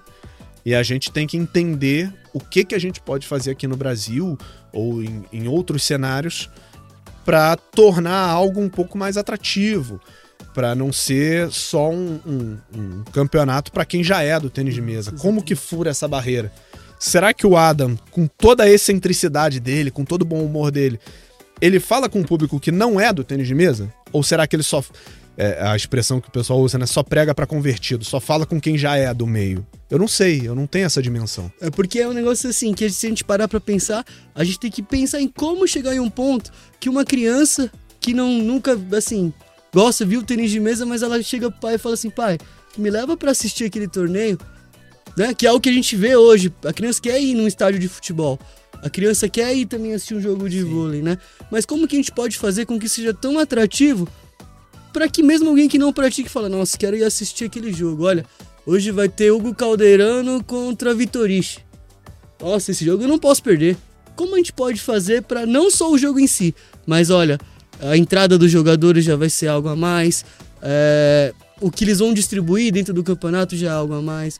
São essas pequenas coisas que vão, né? É, o que eu vejo muito no tênis de mesa hoje é que a gente tem que aproveitar muito a situação de Olimpíadas e PAN, né? Que é o foco, né? Sim. Então, você vê, tem, são até dados né, do tênis de mesa, né? Quando, a gente, quando acontece uma Olimpíada, aumenta-se o número de, de práticas. Não deve ser só no tênis de mesa, mas em todos os esportes, né? Mas principalmente- com essa onda cal- caldeirando, tá ajudando muito a gente, né? Então, se a gente conseguir usar bem, é, eu falo muito da CBTM, que hoje eu tô dentro dela, né? Trabalhando no conselho com eles. Então a gente tem que usar muito bem a imagem do Hugo, né? Então eu, eu falo muito, meu, o Hugo apareceu no Bola da Vez da ESPN. Bola da Vez da ESPN Sim. só vai jogador de futebol. Sim. 90%, 95% dos- das pessoas que vão lá são jogadores de futebol. Se eles chamaram um cara do tênis de mesa, é porque o cara tá muito em evidência. Mesmo que não seja um, um programa de muita audiência, é muito diferente para aquele programa chamar. Então a gente tem que aproveitar muito essa situação que tá, que tá ocorrendo hoje, né? É. Eu vejo muito nesse formato também.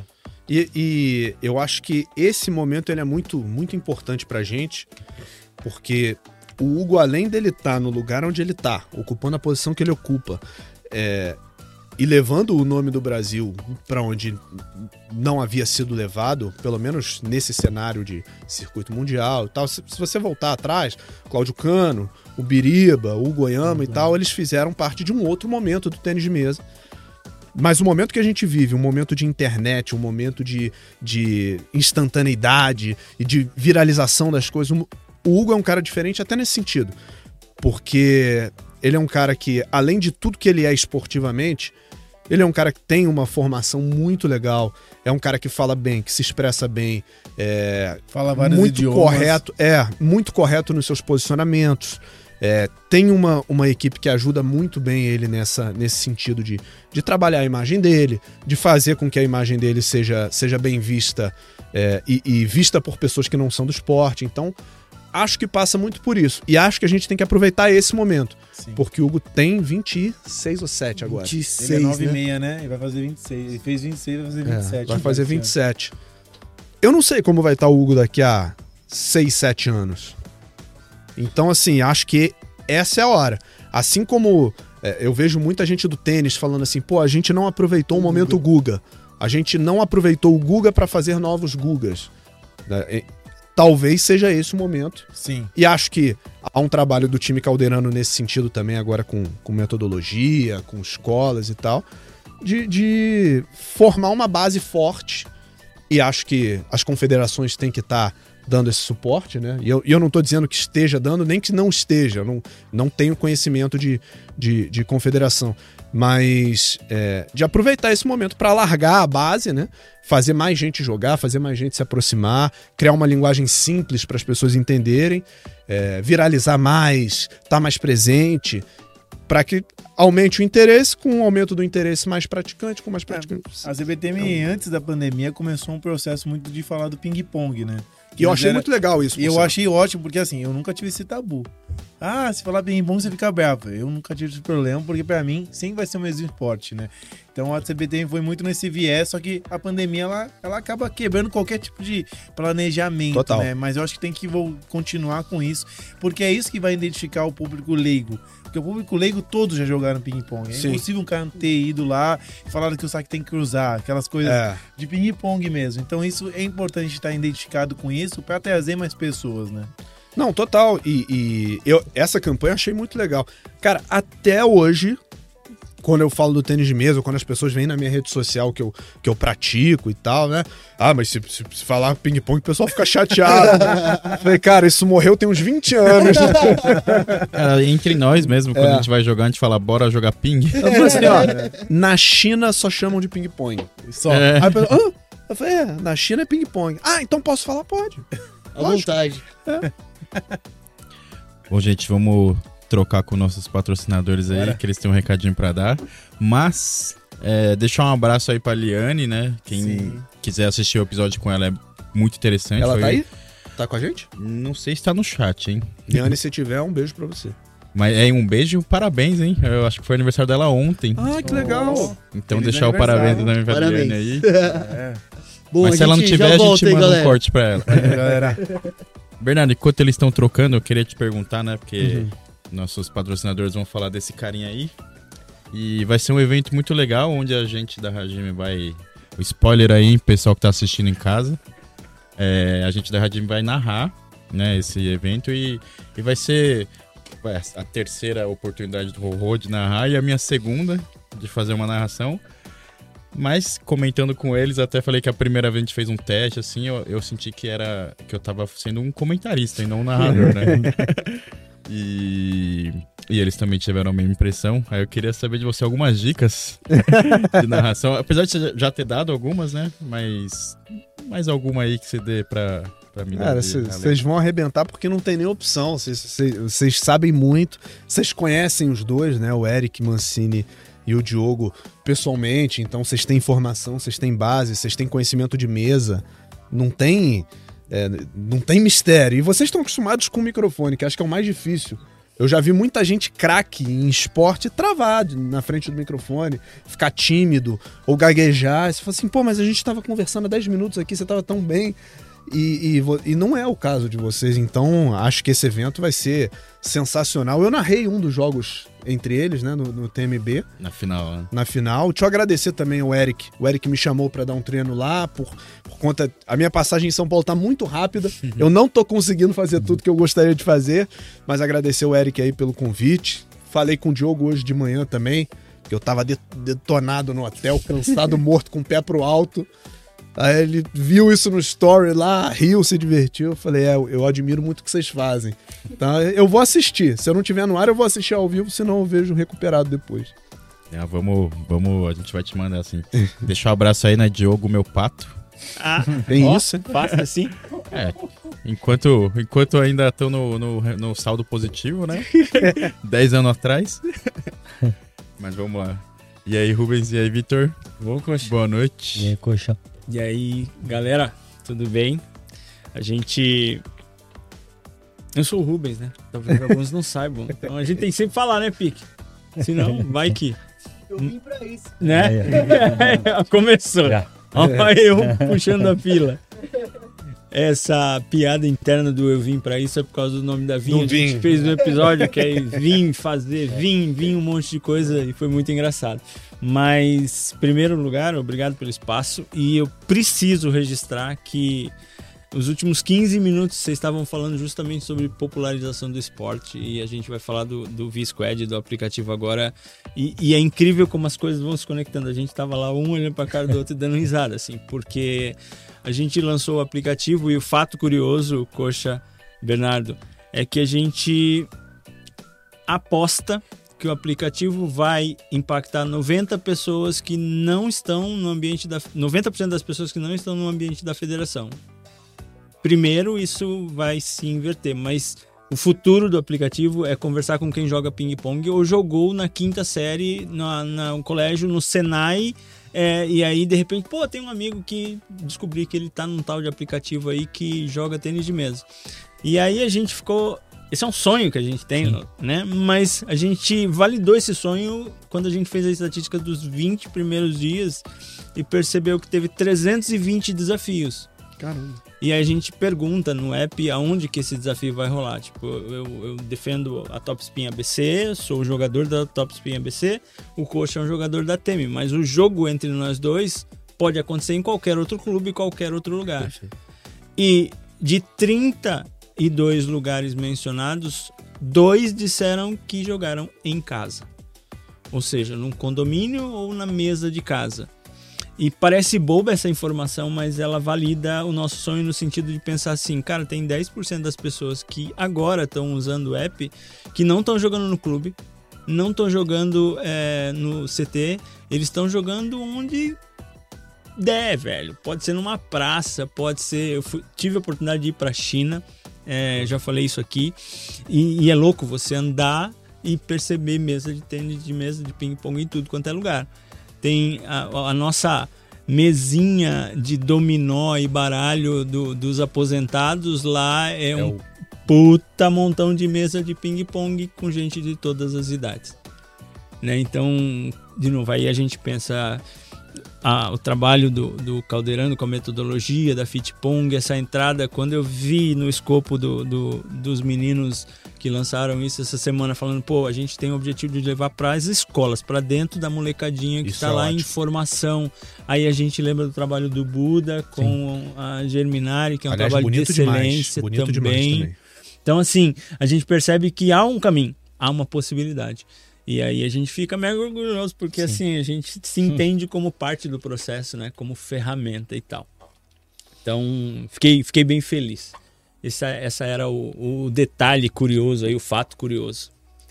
Beleza? Mas o convite que a gente tem para vocês, Bernardo, é, galera da Radime que já está dentro do barco faz tempo aí, é, é pensar que a gente lançou um aplicativo que tem uma, uma função principal, que é conectar apaixonados por tênis de mesa, por ping-pong, por qualquer coisa, dá o nome que você quiser dar, mas estamos falando de uma raquete, duas raquetes, uma bolinha em cima de uma mesa de madeira, separado por uma, uma divisão qualquer.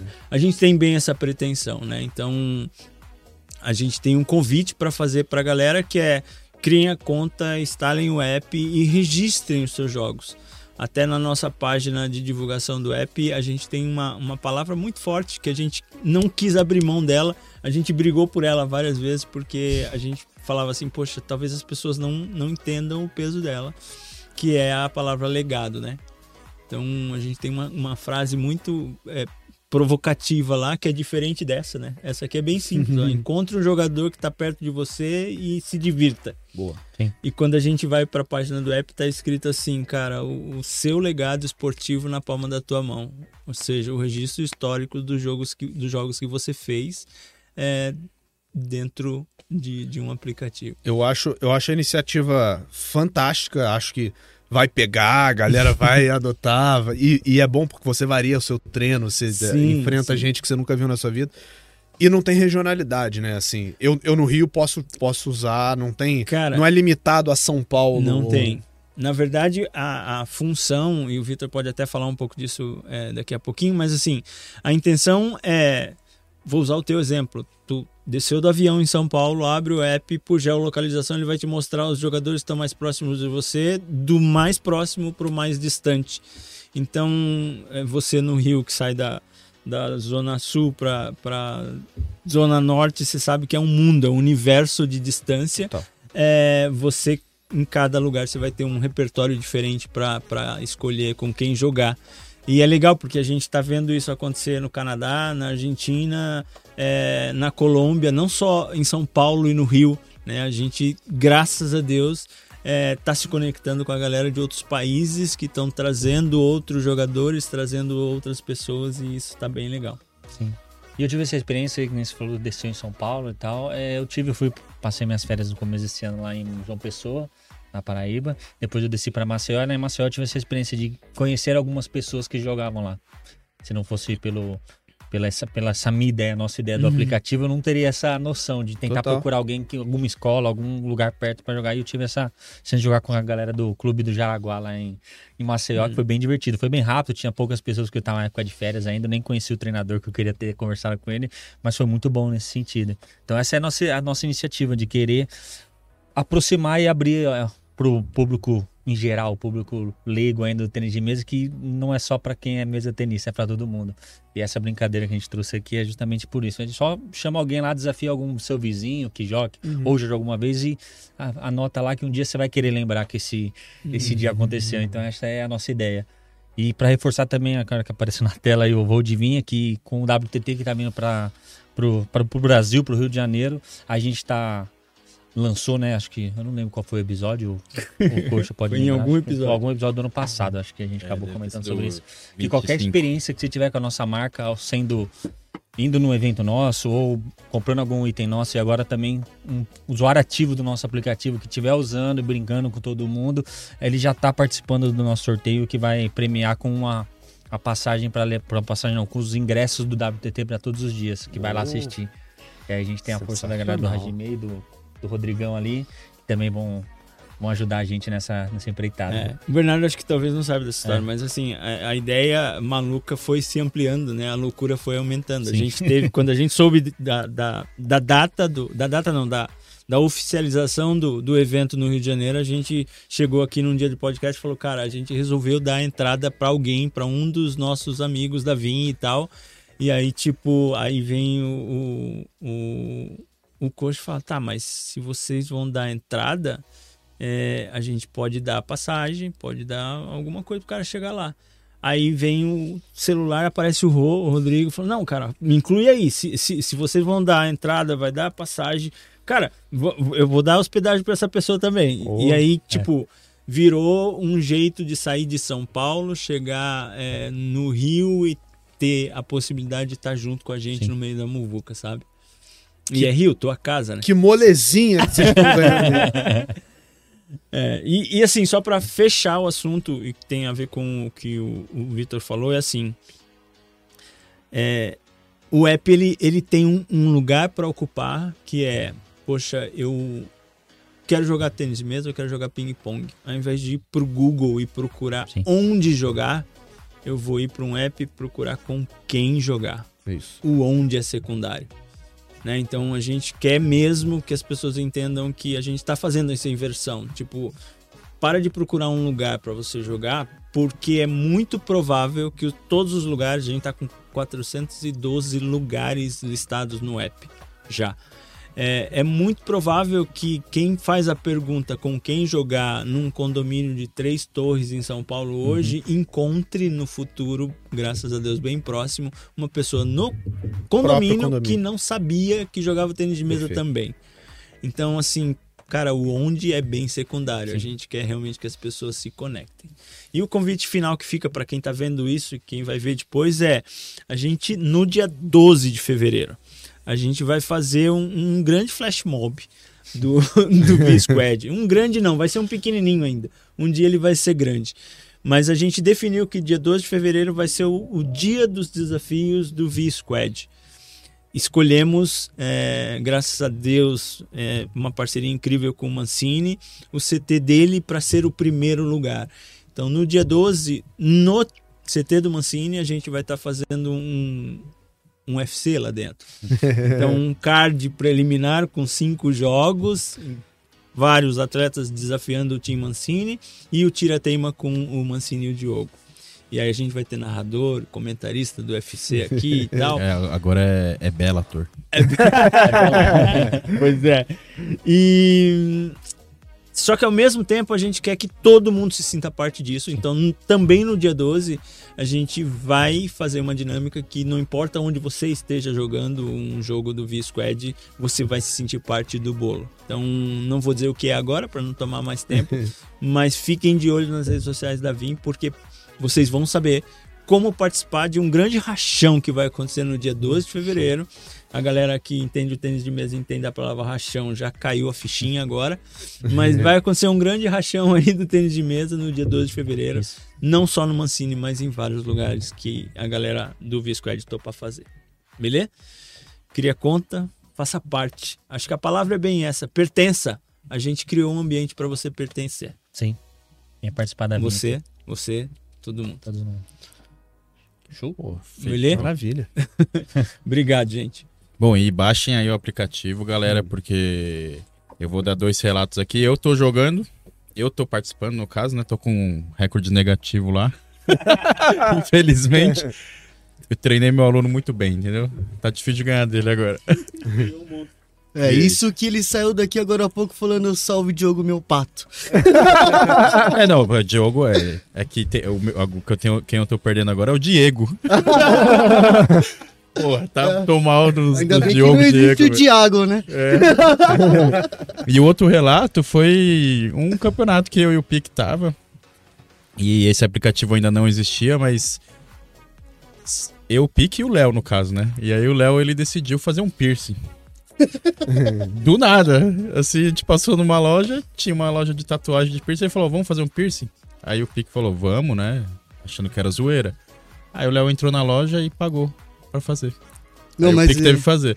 Nisso ficamos uma hora lá, né, pra pôr o piercing, porque o Pique chorou e tal, né? então, e aí conversando com o cara, ele falou assim: Nossa, essas roupas aí parecem de tênis de mesa. Vocês jogam tênis de mesa ou algum esporte? Aí a gente falou: Como assim, cara? A gente joga tênis de mesa. Aí ele, puta, eu também, velho. Eu treino aqui atrás, tal, no clube aqui perto e tal. E a gente nem sabia, né? Que, que tinha um clube lá perto e nem que. Onde que, que era isso? Itapeva. Itapeva. Itapeva. Lá no Intercolonial. Ah, sim. Você tava é, lá. Você tava lá também. Não botei piercing, tá, galera? não, mas o Léo é tão sério que ele entrou na loja e falou, mano, é agora ou nunca. E aí? E é esse piercing aí que não. é, ficou. Bom, mas, mas se tivesse esse esse app aí, né, a gente já poderia ter descoberto antes, né? Sim. É, coxa três piercings a mais que fulano. É. Pô, mas me desafiem aí, porque tá difícil, hein? Só tá pessoal forte me desafiando aí, aí tá complicado aí, viu? Tá, tá difícil. o seu desafio sumiu, Vitor. manda outro, manda outro pra ele. Vamos lá. Mas beleza, vamos voltando aqui, né? A nossa nosso bate-papo aí. Vamos falar, entrar no, no papo de Olimpíadas, né? Boa, é que a gente comentou. Vocês têm hora, não? Nem Porque eu tô aqui. Nossa, eu, hora... É que eu tô pensando coisas para falar. Se vocês tiverem para encerrar, eu já falo logo. Não, mas... não, não, não, não. Vamos embora. Só se você quiser ir embora. Não, não, não. A galera eu, não tá tenho hora. Eu não tenho hora. Não, mas tem que Aliás, falar. posso agradecer a audiência qualificada aqui, porque a galera tá claro. tá mandando, a galera tá me marcando aqui na rede social quem tá acompanhando a gente. Everaldo Marques. Nossa, que show. Mandou um print aqui, tá assistindo mesmo. Nossa E o EV esses dias bateu uma bola no, no, numa feira, o pessoal, até um, um, um, grande parceiro meu do Rio, que é o Léo Mirais, tá indo dar Sim, aula agora conheço. na. Tá indo dar aula em, em BH agora. BH não, em Minas, em algum lugar de Minas que eu esqueci. Recebeu o EV lá, botou o EV pra bater uma bola, Bárbara Coelho e tal e tal. Então, EV, tem que jogar. Você tá em São Paulo, cara. Você tá em São Paulo, você tem que jogar. É, ela. É, e aqui o, o, o Theo Cruz tá ligado aqui com a gente. Ó, oh, esse é monstro. O Shigemoto. Fábio Yuji me marcou aqui também, enfim, galera que tá ligada, pô, obrigado pela audiência, cara, muito legal mesmo. Pô, Everaldo Marques, cara, que honra, hein, cara. É, que honra. Que honra. O, o, Everaldo, ele chegou a narrar, né, um, um jogo, não foi? Ele narrou o Hugo com o Ovtcharov. Ah, foi isso mesmo. Vamos é. entrar nesse assunto. não, e, e, eu tenho que dizer, né, que o Everaldo já que tá assistindo, eu tenho quatro ídolos na narração, né, o Bernardo. Para! o André Azevedo, o, o Everaldo Marques e o Jorge Igor do futebol, Sim. que é da, do Esporte não, é, o, narra muito. O Everaldo Marques tá até falando em off pro, pro Bernardo que ele no, na NFL com o Paulo Antunes era um é negócio é muito da hora, do cara. comum, é. cara. Era muito bom. Aqui. E, Não, eu, eu, cheguei ele... a jogar futebol americano por culpa deles. Por culpa dele. Aí, tá vendo, Evê?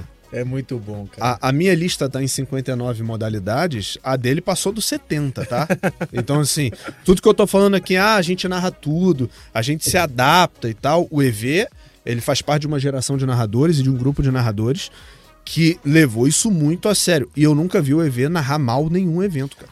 Ele pegou, ele narrou o jogo do Hugo com o Ovtcharov, e a gente vai falar desse jogo e tal, porque nesse dia eu tava narrando outra coisa em outro canal. Mas o pouco que eu consegui assistir, ele pegou a história do Ovtcharov de cabo a rabo, a história do Hugo. Ele falou do Ovtcharov como ucraniano que saiu, enfim.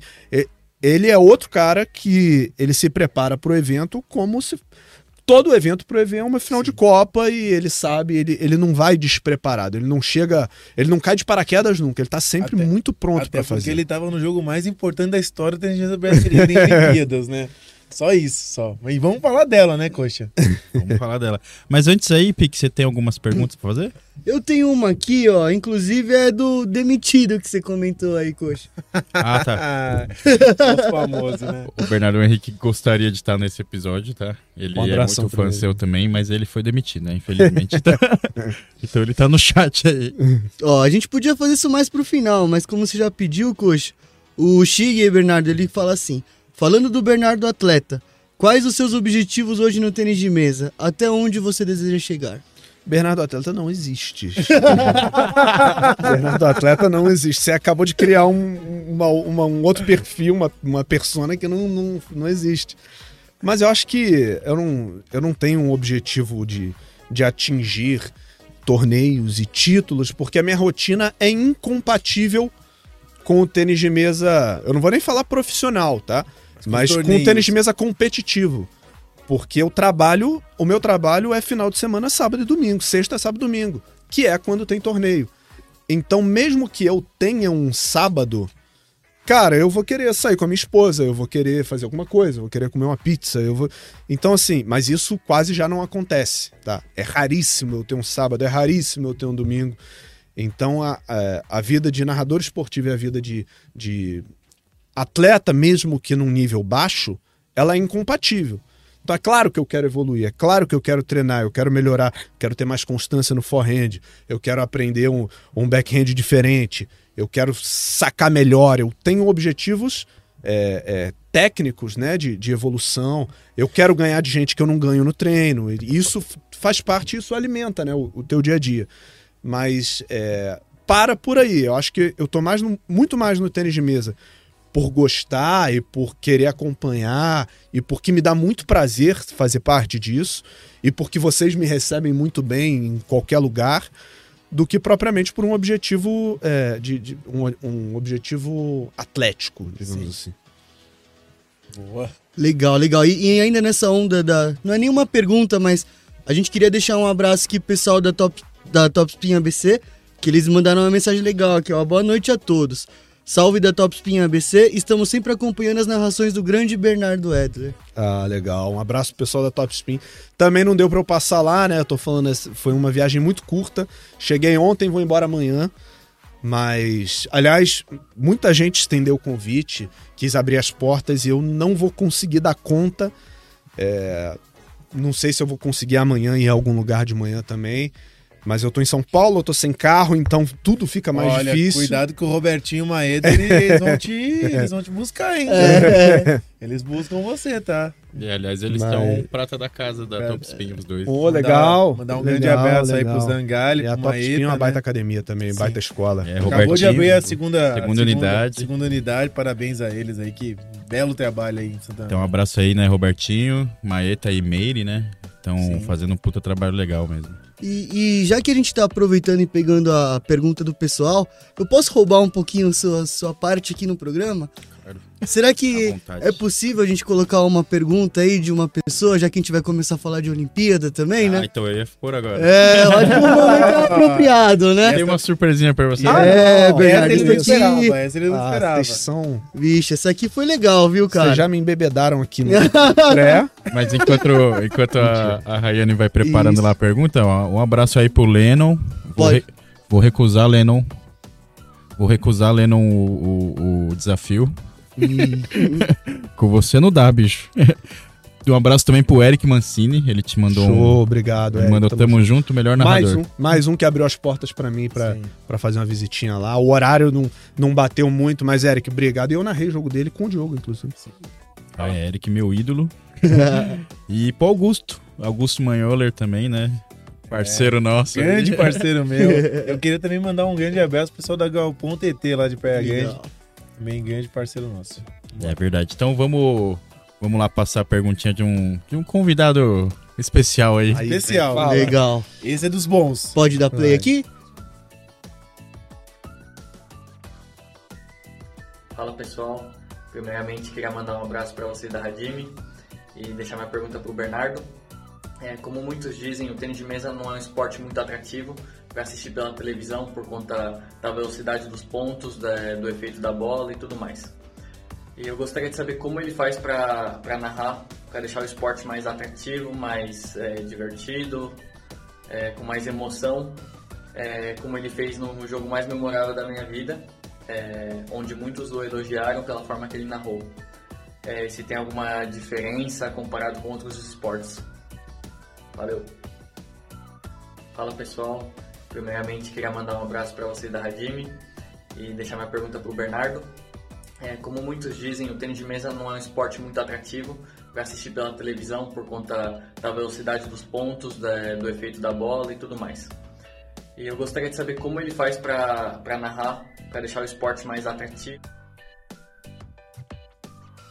Essa pegou de surpresa, né, Bernardo? Cara, o, pô, o Vitor é um, é, é, um cara muito legal. Tive a oportunidade de estar com ele ano passado. Aliás, com ele, com o Hugo, com o Jout, com o Luca. Eu tenho uma foto minha que, é, que eu acho inacreditável. Eu já postei ela umas três vezes, porque eu continuo achando inacreditável. Uma foto que tá com o Hugo, Vitor, Luca, Gui Teodoro. Acho que eram os quatro, mas o Eric ainda tava nesse dia e não saiu na foto por algum motivo que eu não lembro. É, agradecer o, Vitão, assistiu o jogo dele hoje mais cedo no hotel. É uma pena, inclusive, jogou muito, o primeiro set foi exemplar, enfim, mas é, pergunta dele sobre narração e tal. Acho que passou muito pelo que a gente conversou até agora, assim, né? De, de tentar falar numa linguagem solta, leve, é, não deixar que vire uma conversa de quem já é do tênis de mesa, quem já entende porque quando a gente narra no Sport TV, qualquer modalidade, é, você tem que ter a noção de que boa parte do público não faz ideia. Então, assim, a gente. Toda transmissão, e quando eu digo toda transmissão, é toda transmissão. Tem gente que pergunta por que, que eles estão indo na toalha, por que, que eles passam a mão na mesa, por que, que ele assopra a mão, por que, que eles. Então, essas coisas, por mais que para quem é do tênis de mesa isso seja cansativo ouvir toda vez, é um, é um trabalho de, de base, de informação e tal, que é muito importante. Então tem isso de, de ser leve, de ser descontraído, de explicar cada coisinha, de, de diferenciar o ping-pong do tênis de mesa, não pela nomenclatura, mas para explicar que no, no tênis de mesa você pode sacar cruzado ou paralelo e no ping-pong não. Mas se for no jogo de dupla, só cruzado. Sim. Então essas coisinhas que para quem não é do esporte fazem diferença. Porque o cara olha um saque paralelo e fala assim, ué, volta o ponto, né? Então, não, não, não, aqui pode. E aí a gente vai vai falando de um jeito que pegue todo mundo, que abrace todo mundo. E esse jogo dele, que ele se referiu e, e foi um dos jogos mais emocionais que eu já narrei assim na minha carreira, foi no, no duelo por equipes na Olimpíada contra a Sérvia que era o tal do Oclinho, né? O, o o menino, menino Dimitri. Dimitri Leviat. E aí eu lembro que a gente tava. Tava todo mundo assim, né? Que imagino que vocês também. Ainda muito doído pelas eliminações na chave individual. Pela do Hugo, como foi. O Tsuboy, depois de eliminar o Aruna, né? Pegou o Linho Ju e fez um bom jogo Sim. contra o Linho Ju, enfim. Mas a gente ainda tava ressentido. E aí veio o confronto contra a Sérvia, o Brasil era favorito. E aí, só que o Hugo, é, pelo que ele mesmo falou, né, ele entrou pro duelo de equipes ainda muito desgastado pela, pela disputa individual.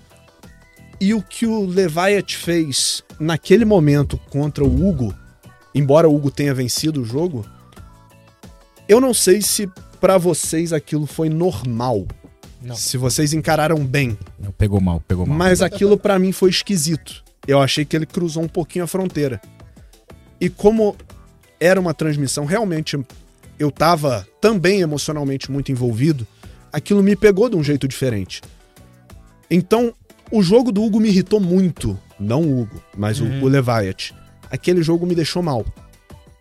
E quando o Vitor enfrentou ele no quinto jogo, 2 a 2 o Vitor tirou o Leviat pra nada.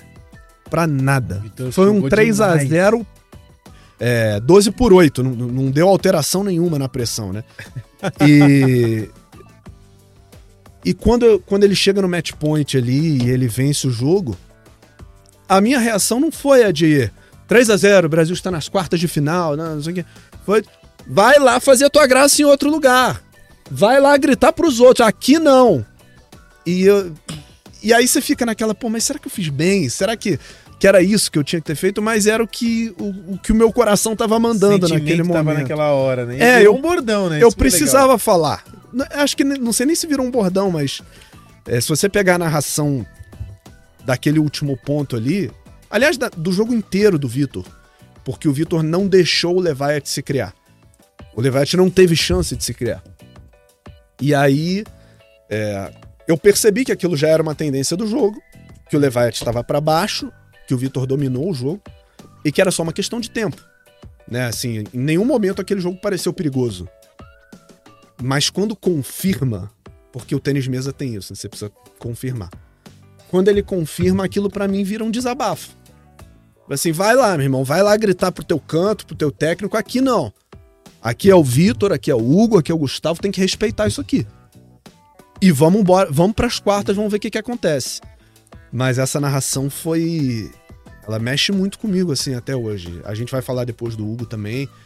Tem uma história aquele jogo, tem uma história na narração do, do Tsuboi contra o Aruna. Mas esse dia para mim foi muito.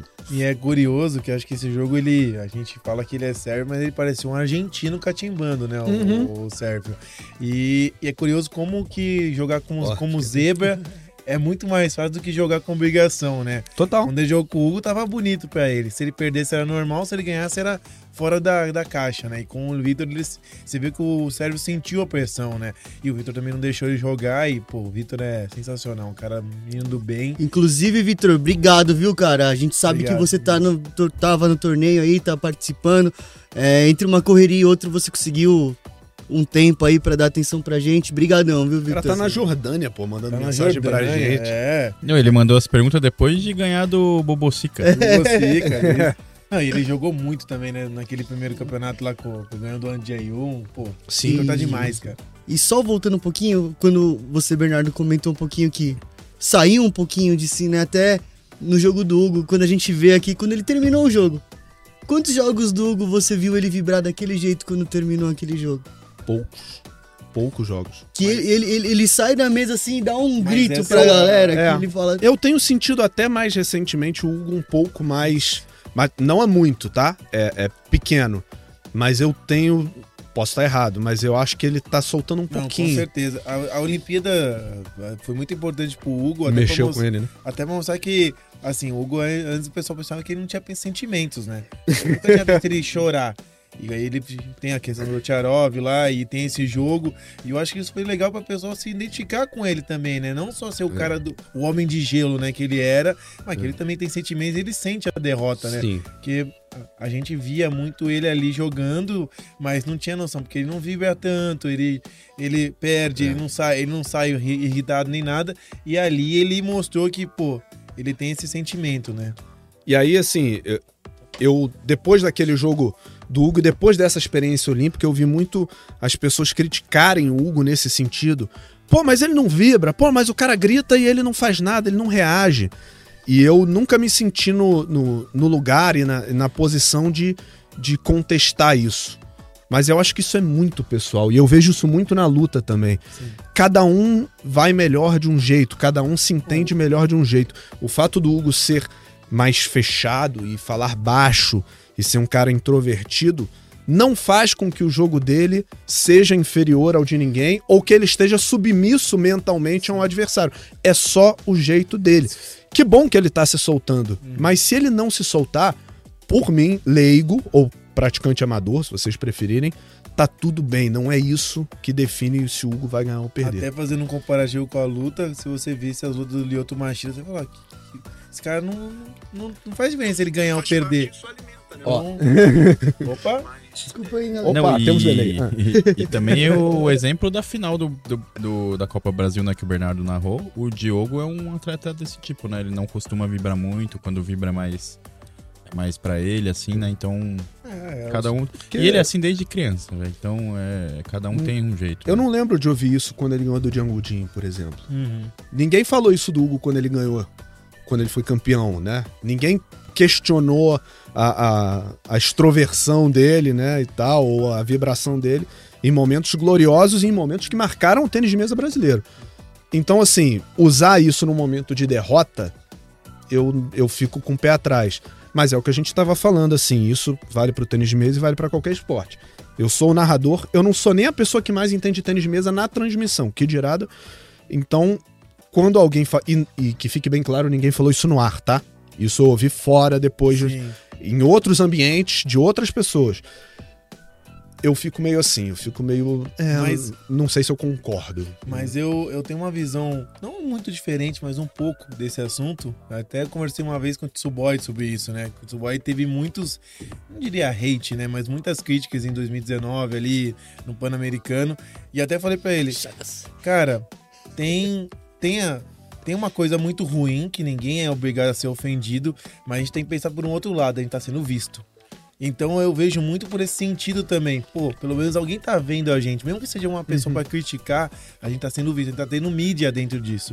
Então, assim, a, os nossos atletas também têm que lidar com isso agora. Que antes o atleta do tênis de mesa não lidava com, esse, com os hates, com as críticas, e hoje ele tem que lidar. Então o Tsuboy teve que lidar da forma pior possível, porque ele foi o primeiro Total. a ser nesse ponto. Então, ah, tem um lado ruim, lógico, tem um lado péssimo, né? Que ninguém é obrigado a ser ofendido.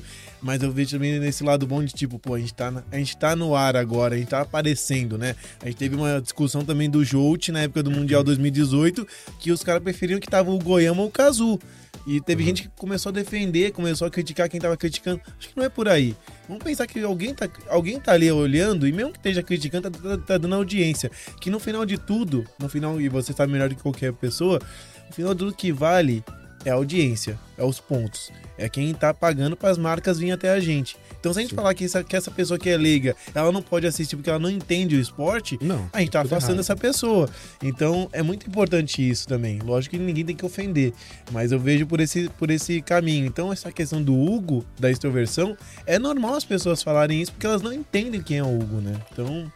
Não, é, é Gente para criticar nunca vai, nunca vai faltar. Exato. Gente procurando motivo para criticar onde não tem, sempre vai ter. É, você vê que o Hugo, ele é criticado por trocar de camisa entre sets, né? E eu sou o primeiro a levantar a mão e falar assim, eu te entendo, porque eu, se eu fosse, eu, eu sou uma pessoa que sua muito. Então, se eu jogasse no nível dele 5-7, eu ia trocar de camisa mais do que ele, provavelmente. Você conhece o Marcelo Leitão, do Rio de Janeiro? Já ouviu falar desse cara? Acho que já ouvi falar assim, mas Mar... pessoalmente não. O Marcelo Leitão era assim. E ele ia no banheiro tomar banho no meio dos sets. Era um negócio bizarro. Era bizarro. Até mandar um abraço pra ele, que ele é das antigas do Rio de Janeiro.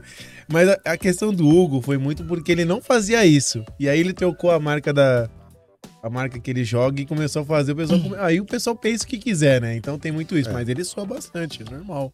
No jogo é normal. Quantas vezes ele limpa a testa por saque? Às vezes ele nem tá suave.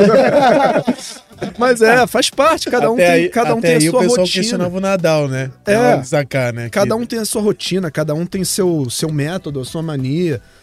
Ontem, aqui no, no, tourzinho que eu fiz, eu troquei de camisa quatro vezes. Eu usei uma camisa para jogar um pouquinho com o Tsuboy, aí dei uma suada, troquei. Fui lá no, no Kazu, usei uma camisa, ela ficou impraticável. Fui no, em Suzano com outra. Aí no final já troquei de novo. Que...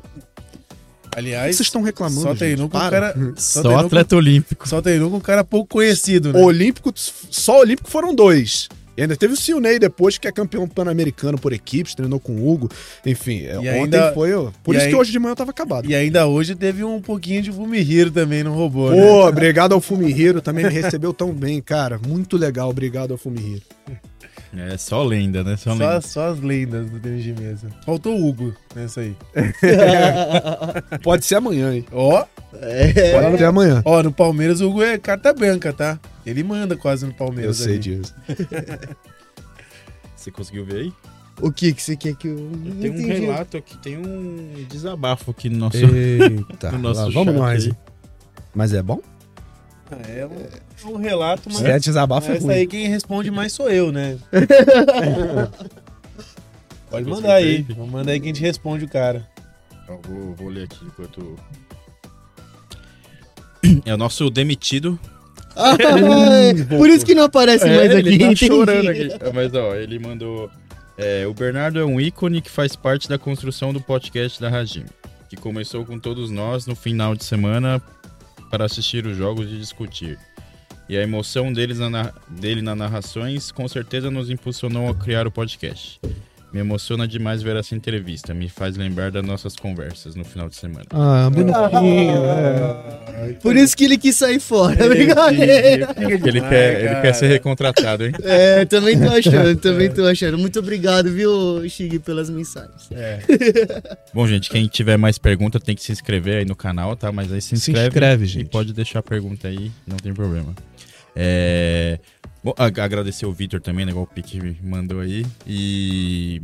e deixar um relato, Bernardo, que quando a gente marcou o podcast, eu conversei com alguns alunos meus, né? Falei, ah, assiste lá, pô, a gente vai entrevistar o Bernardo, né, narrador. E aí alguns dos meus alunos não te conheciam porque começaram agora o tênis de Sim. mesa, né? Mas um deles falou assim: Ah, você tem que se tá entrevistando os narradores, na, é, entrevista aquele lá que narrou o jogo do Vitor, né? Aí eu falei, pô, mas é esse. Aí o cara, não, então vou ver, então vou ver. Mas até o meu aluno que começou, na verdade, na, na, na época das Olimpíadas, né? Ele. Ele já, já tem uma. Marcou esse, essa narração pra ele aí. Igual marcou pra gente, né? Que a gente tava É. em chamada. Essa narração é. Não, Aí, só pra você ter ideia, né? Aí agora o Léo também apareceu e faz aqui, olha, só se faz de fofo nas redes sociais, né? É, fal- falta só o nosso novo membro aí, o. Ele mandou aqui também, Ó, ó. Pedro. Bora, equipe, sensacional. Em breve estarei participando com Aí, vocês. Não Boa. dá spoiler, não, dá Ah, spoiler não. Amanhã. Amanhã, nome. amanhã. Mas, mas assim, vamos falar um pouco dessa Olimpíada, né? Vamos falar, porque marcou Dessa muito história, mesmo. Né? Dessa, falar. Desse momento. Eu acho que é legal falar dessa Olimpíada, não só pra gente, né? Que a gente tem muito orgulho de falar sobre isso, né?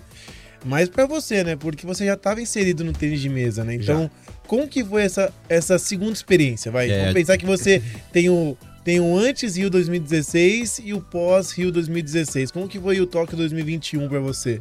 É, cara, é, em relação a 2016 foi bem diferente. Porque eu já cheguei bem diferente do que eu era em 16. Eu já tinha um conhecimento do esporte, eu já tinha contato com alguns desses atletas. Eu tenho uma porta aberta com o Vitor, eu tenho porta aberta com o Eric, eu tenho porta aberta com o Hugo e com o time calderano, eu tenho porta aberta é, com diferentes fontes que me ajudam a construir. Então, por exemplo, quando eu vi que eu ia narrar o jogo do Tsuboi, é, eu mandei a mensagem pra ele, ele tava no fuso horário dele, treinando e tal, ele demorou um pouquinho a responder. Mandei mensagem pra esposa dele. Respondeu na hora, mandou Ah. muita info mandou informação, contou história. Janderri É, ela É que é- eu não sei qual é, qual é a pronúncia. Janderri. Janderri, né? Janderri, obrigado. Bom, se- Pô, foi de grande for- valia. É. É porque na, na cabeça do carioca eu tô Janderri, mas pode ser Janderri. é, mas, enfim, você. É, foi fundamental, assim. E acho que essa construção de 16 para 21, essa, essa abertura de porta, essa confiança mútua que a gente tem, porque não adianta vocês me falarem assim, Bernardo, ó, acontece isso e isso, mas, pô, segura a onda, não fala, porque isso aqui é uma situação que ainda tá em off. Se eu chegar no ar e falar, o pessoal vai ficar, pô, por que você tá falando isso? E, Perdeu a credibilidade, É. né? E algumas coisas que ela me falou, eu não usei num primeiro momento. Porque eu falei assim, não faz sentido usar isso agora. Depois, conforme a Olimpíada foi andando, eu entendi. E eu, tá, acho que agora dá pra eu falar isso aqui. Toma. Então acho que é, é uma relação de, de confiança. Ela não me conhecia, eu não tinha contato com ela até a Olimpíada. Nem com o Tsuboi, que depois respondeu minhas mensagens, mesmo lá da, da, da Vila Olímpica e tal, me tirou algumas dúvidas que eu tinha sobre ele, sobre carreira, sobre o momento dele e tal. E isso tudo foi muito importante. Então, eu cheguei para essa Olimpíada entendendo mais do esporte, entendendo mais do Brasil e sabendo onde eu estava pisando. Já sabia quem era o Malong, sabia quem era todo mundo, assim, né? Eu cheguei conhecendo quem eram os jogadores, e isso, pô, muda muito.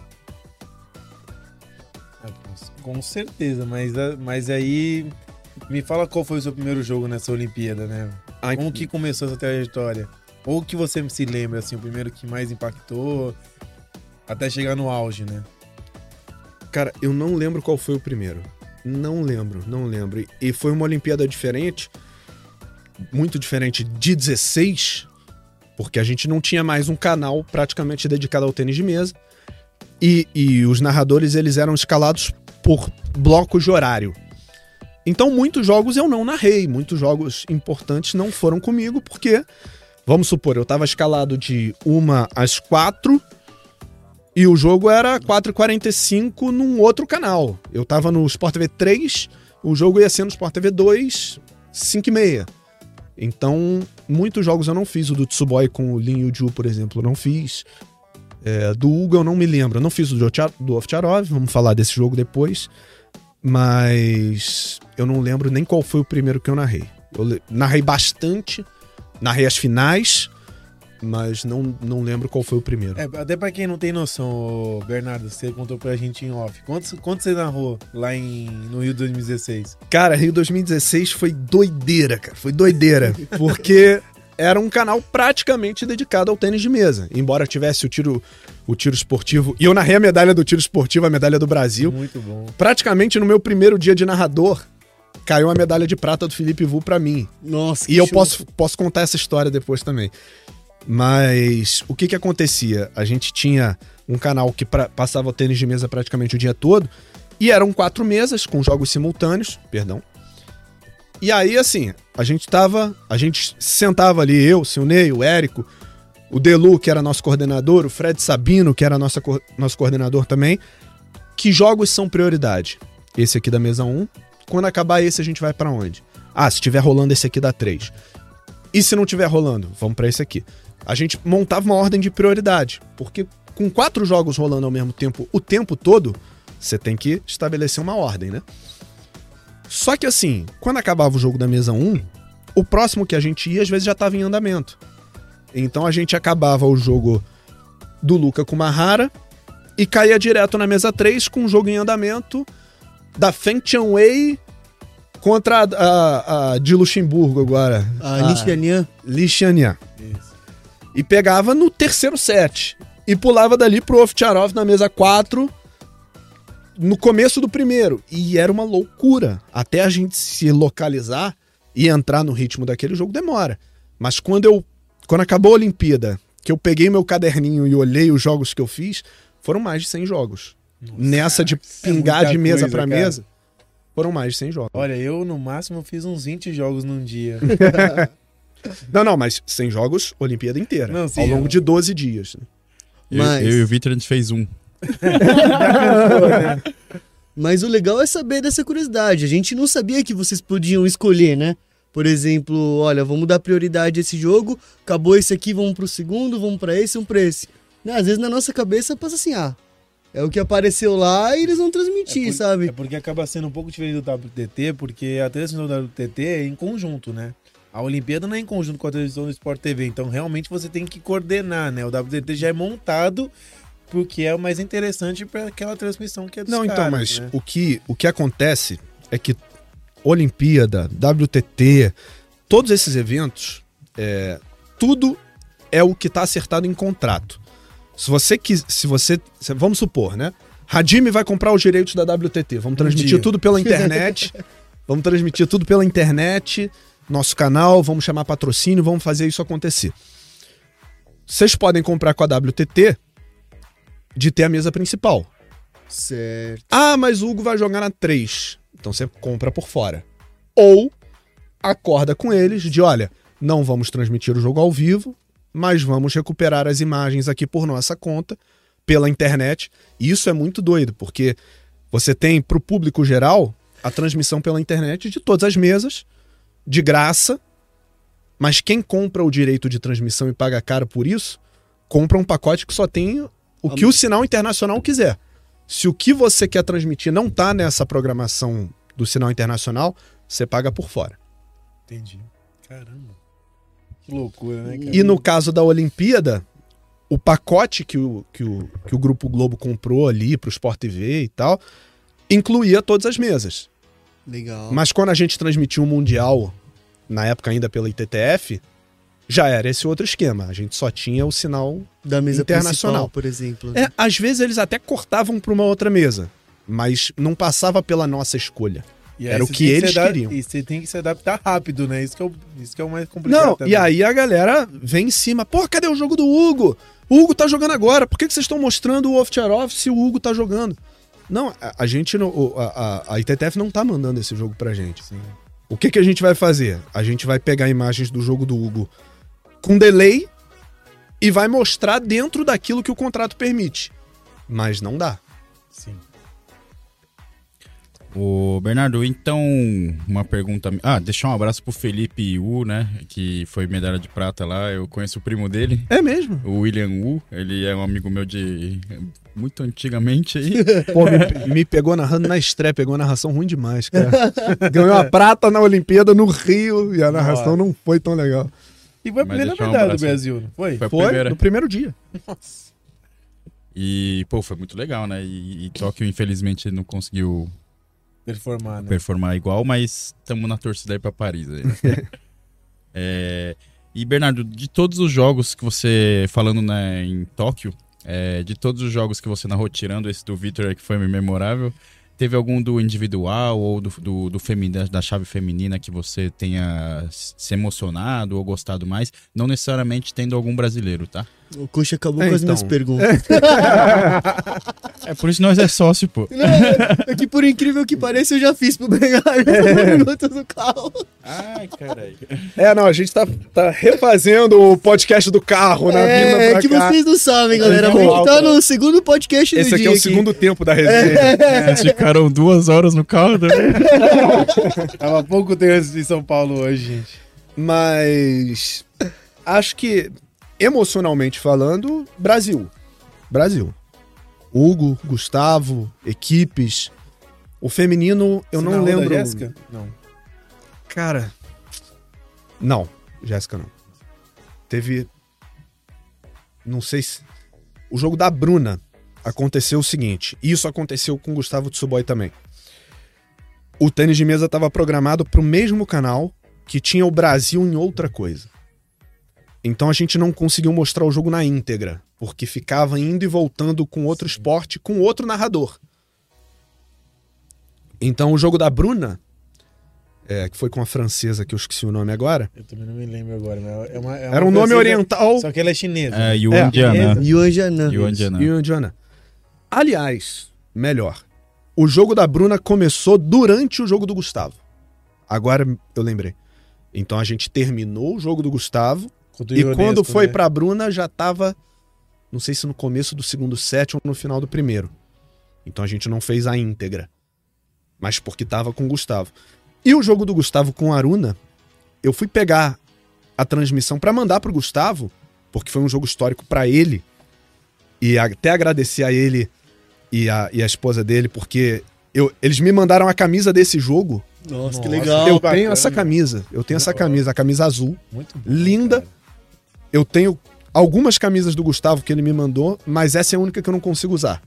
Porque eu não tenho coragem. Eu guardo ela pra. É pesado. É, é, eu e- e é não, eu não muito me sinto, não me sinto capaz de usar essa camisa. E é algo muito significante pra ele, né? Então, Pra pô, ele e pra mim. doado pra você, É. doado não, dado, né? Então, pô, muito bacana. É, e ele que num jogo depois com o Lin Ju também foi Nossa. emocionante. E, e o Aruna, logo após as Olimpíadas, entrou no top 10 do mundo. Né? Sim. É, o Gustavo nessa Olimpíada, ele teve aquela ressurreição, né? Eu diria, né? O cara em baixa, Sim. muito criticado e conseguiu dar a volta por cima, né? É legal, essa, essa história é boa também.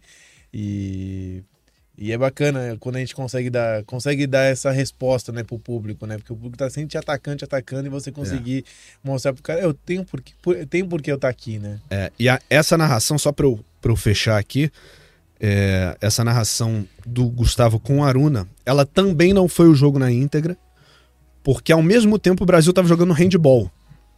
Outro narrador, com outro comentarista, em outro estúdio. Então era assim, ó, pediu tempo no handball, vamos lá no tênis de mesa. Bom, estamos aqui, 2 sets a 0, vai sacar o Gustavo em 8,6, não sei o que, não sei o que. Aí rolava dois, três pontos, volta pro handball. Tá, tá, tá. E aí, quando eles viram que o Gustavo ia fechar o jogo, você estava 9 a 8, já 10 a 8, sei lá. Foram poucos pontos que a gente teve de margem. Narramos e eu já sabia que assim que o Gustavo fechasse o jogo, ia ter ali aquele replayzinho do ponto, da comemoração, e eu já tinha que devolver. Pro, pro handball. Então, quando eu fui mandar a narração pro Gustavo, eu não, eu não lembrava disso. E quando eu peguei a narração que eu assisti de novo, eu falei, putz, do é, foi tão legal a narração pro Hugo e foi tão legal a narração pro Vitor. Uma pena que eu não consegui ter o tempo para construir uma narração melhor pro Gustavo. Uhum. Porque o feito dele foi igualmente importante. E foi um jogo igualmente difícil. Bateu um adversário que era favorito. É, foi o terceiro brasileiro a chegar nas oitavas de, de Olimpíada. Sim. E teve que ser corrido porque o ritmo de Olimpíada exige isso, né? O horário do jogo exigia que fosse rápido. Então você pega a narração, eu até tenho ela aqui. É... Gustavo vai pro saque Gustavo, match point, ele saca, troca duas, três bolas. E eu usei a mesma expressão que eu usei no jogo do tá feito. Gustavo Tsuboya é o terceiro brasileiro, não sei o quê. Cebola. Aí o Cebola comentou rapidinho, pô, uma honra pro Brasil, não sei o quê. Isso rolando no replay do Gustavo. De repente a imagem já corta pro handball. Nossa. Ele, o pessoal já cortou pro handball. Vamos lá então, continuando no handball com o Henrique Guid. E o Guid tocou a transmissão. Nossa, é, é duro porque é, é seu é, relato, né? É Você queria ter dado um. É. É, nossa, não, é... não foi ruim, mas teve que ser rápido.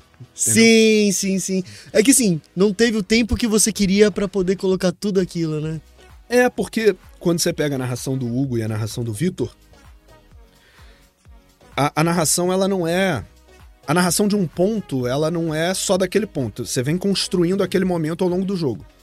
Então a narração do ponto do Vitor, por exemplo, ela é a construção de um cara que estava tirando onda e fazendo besteira durante todo o confronto. Então, a narração do, do ponto final do jogo é o resultado daquilo tudo. O jogo do Hugo, além do contexto histórico, além de tudo que o Hugo é para o tênis de mesa brasileiro, tem o contexto histórico e tem o contexto do jogo, que ele sai na frente, toma a virada e vira de volta. Foi um jogo absurdamente emocional. E o jogo do Gustavo, por mais que a gente estivesse assistindo o jogo sem estar no ar, tava eu e o Cebola aqui nervoso assistindo o jogo, comentando e tal, a gente não conseguiu construir pro público ou para quem estivesse assistindo uma história para fechar no final. A gente teve que resumir essa história em dois, três pontos. Entendeu? Sim. Ó, estamos aqui com imagem do tênis de mesa. Quarto set em andamento, Gustavo Tsuboy vai vencer. Se ele fechar esse set, ele chega lá, não sei o quê. Mas você não teve o jogo para ir construindo. Entendeu? E faz parte. faz parte. Porque se você pegar quem narrou o handball, mesma coisa. Quem narrou o atletismo é a mesma coisa. Não é perseguição com tênis de mesa, não é. O problema não é o tênis de mesa. O problema é que a Olimpíada tem muita coisa boa ao mesmo Demanda tempo. Demanda demais, né? E com três canais você tem que fazer opções. O único jeito é tendo outra Olimpíada no Brasil e tendo um canal de novo pra é. esporte, né? Mas, bom, já que o Bernardo tá falando tanto desse jogo do Hugo com o Jean e o Jin, a gente tem que falar disso agora, né, cara? tem outro... Quero saber dessa história. Dessa, dessa narração que marcou para todos os mesatenistas, o, o Bernardo. Como que foi para você? Cara, também? quanto tempo a gente tem para falar dessa Muito, história? Vambora, vambora. É... Esse dia foi muito doido. Esse dia foi muito doido. Porque o Hugo tinha jogado nesse dia à noite. No meio da madrugada tinha o jogo do Tsuboy com o Lin Yuju. E de manhã tinha o jogo do Hugo contra o Jiang Wujin. Esse era o, o schedule. Então eu cheguei no Sport TV de noite, fiz o jogo anterior do Hugo, que eu não lembro contra quem foi. É, eu também não me lembro agora. Você lembra? Antes dele jogar com o. Com o Jean Eu estou com frio. Tá com frio? É... Com Tá quem que ele jogou? Bom, galera, vocês que estão assistindo aí, ajudem não, a não gente é- aí. eu não sei se é frio ou se é nervoso de novo, né? Putz, com quem que o Hugo jogou antes Me de lembro jogar mas com... O pessoal no chat vai falar Ela pra vai gente. É, o pessoal do chat vai Daqui a pouco a a gente. gente, a gente lembra dessa história. Mas eu fiz o jogo do Hugo à noite. E depois desse jogo do Hugo anterior, eu ainda fiquei, narrei mais alguma coisa que veio na sequência. Acabei ali por volta de 11h30, 11h45 da noite, um negócio assim. E o jogo do Hugo era no dia seguinte de manhã cedo. Era umas 8h30, 9 eu não tô É. enganado. Talvez eu tenha acabado a, a transmissão anterior um pouquinho depois, meia-noite e pouco, uma hora, enfim, não faz diferença. Fato é que eu não teria muito tempo de descanso entre um jogo e outro. Dava, dava para voltar em casa? Dava. Mas eu não quis voltar. Eu quis ficar. Porque naquele dia tava rolando a final do surf lá, que o Ítalo foi, foi medalhista de ouro. E eu tava muito interessado em ver o jogo do Tsuboi. Então, eu falei assim, eu não vou voltar pra casa. Porque se eu voltar pra dormir pouco e ter que voltar pra cá, acho que eu vou ficar mais cansado. Então eu assisti ali a final do surf, na salinha ali com os outros comentaristas, narradores e tal. Eu falei, eu vou ficar por aqui mesmo. Eu não consegui dormir na salinha. Falei, vou pro carro, vou ficar dentro do meu carro, porque lá ninguém vai falar comigo, eu vou ficar lá isolado e vou dormir dentro do carro. Só que eu cheguei no carro, tava na hora do jogo do Gustavo. Resultado. Eu ia dormir no carro, né? Aqui, ó. Gustavo. E aí o tempo foi passando e eu não dormi. Eu não dormi, eu não descansei. O máximo que eu fiz foi recostar o banco, ficar olhando pro teto, mas aí já bateu nervoso, eu já fui ver o outro jogo. Nossa. Eu não dormi. E assim, conhecendo o esporte, conhecendo o Hugo, sabendo a importância daquele jogo, aquilo foi me deixando. é, não é emocionado, Ansioso. mas ansioso e me sentindo numa responsabilidade muito grande. Porque eu falei assim, esse jogo, isso não é um jogo, esse é um esse jogo ele vai marcar a história do tênis de mesa no Brasil e esse recado tem que ser bem dado. O que que eu posso falar se o Hugo ganhar? O que que eu posso falar se o Hugo perder? Você ficou com isso matutando Eu o tempo fiquei- todo. eu fiquei matutando. mãos. Eu fiquei matutando porque, como a gente conversou, o tênis mesa pra mim não é uma modalidade que eu narro é, profissionalmente, eu narro com o coração. Então aquilo pesou pra mim. Aquilo pesou pra mim. Eu sentia, eu sentia a pressão. E aí voltei ali, faltando uma hora, uma hora e pouquinho pra transmissão. Troquei de roupa de novo, maquiagem, aí o Cebola já tava lá de novo.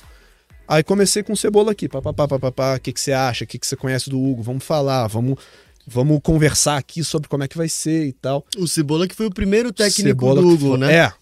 Então ele também tava nervoso. Sim. E quando você faz uma transmissão com um comentarista nervoso, claro que esse nervosismo passa. Isso aconteceu comigo no judô também, na, na medalha de ouro da Rafaela no Mundial agora. Então, assim, estávamos os dois nervosos e ansiosos. Eu não dormi. A gente entrou um pouquinho antes do jogo do Hugo, tinha, fiz alguma, alguma outra narração ali antes.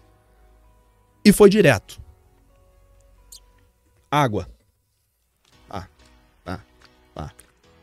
Vontade de ir no banheiro, não dá. Não dá. O jogo em andamento, pegado, não dá. Então começou a somar um monte de coisa. Começou a somar o cansaço, com essa tensão, saber que se tratava de um momento diferente, para um esporte que eu acompanho, que eu amo, para um cara que eu conheço que, que é fenomenal, que é o Hugo. Então, assim, aquilo para mim foi muito fora do padrão. Aquilo mexeu comigo de verdade. E aí, quando o jogo vai chegando no final, né, ele faz 1 a 0 o Jang Woo-jin faz 2 a 1 o Hugo faz 2 a 3 a 2 3 a 2 Jang Woo-jin 3 a 3 Nessa altura, a minha voz já tava indo pro saco. Você pega essa Coração narração- saindo também. né? coração saindo pela boca. e cansaço, cansaço. O que que eu faço? Isso tem, eu tenho esses vídeos. Eu começo a narrar em pé, porque a gente narra quando a gente tá durante o jogo, a gente não fica naquele cenário bonitinho e tal, a gente senta numa mesa pra narrar com outro microfone e tal. Só que eu tava tão, tão mexido que eu levantava, sentava, levantava, sentava, levantava, encostava no cebola, botava a mão no ombro dele, não sei o quê, porque eu, eu, eu tava vivendo muito aquele momento.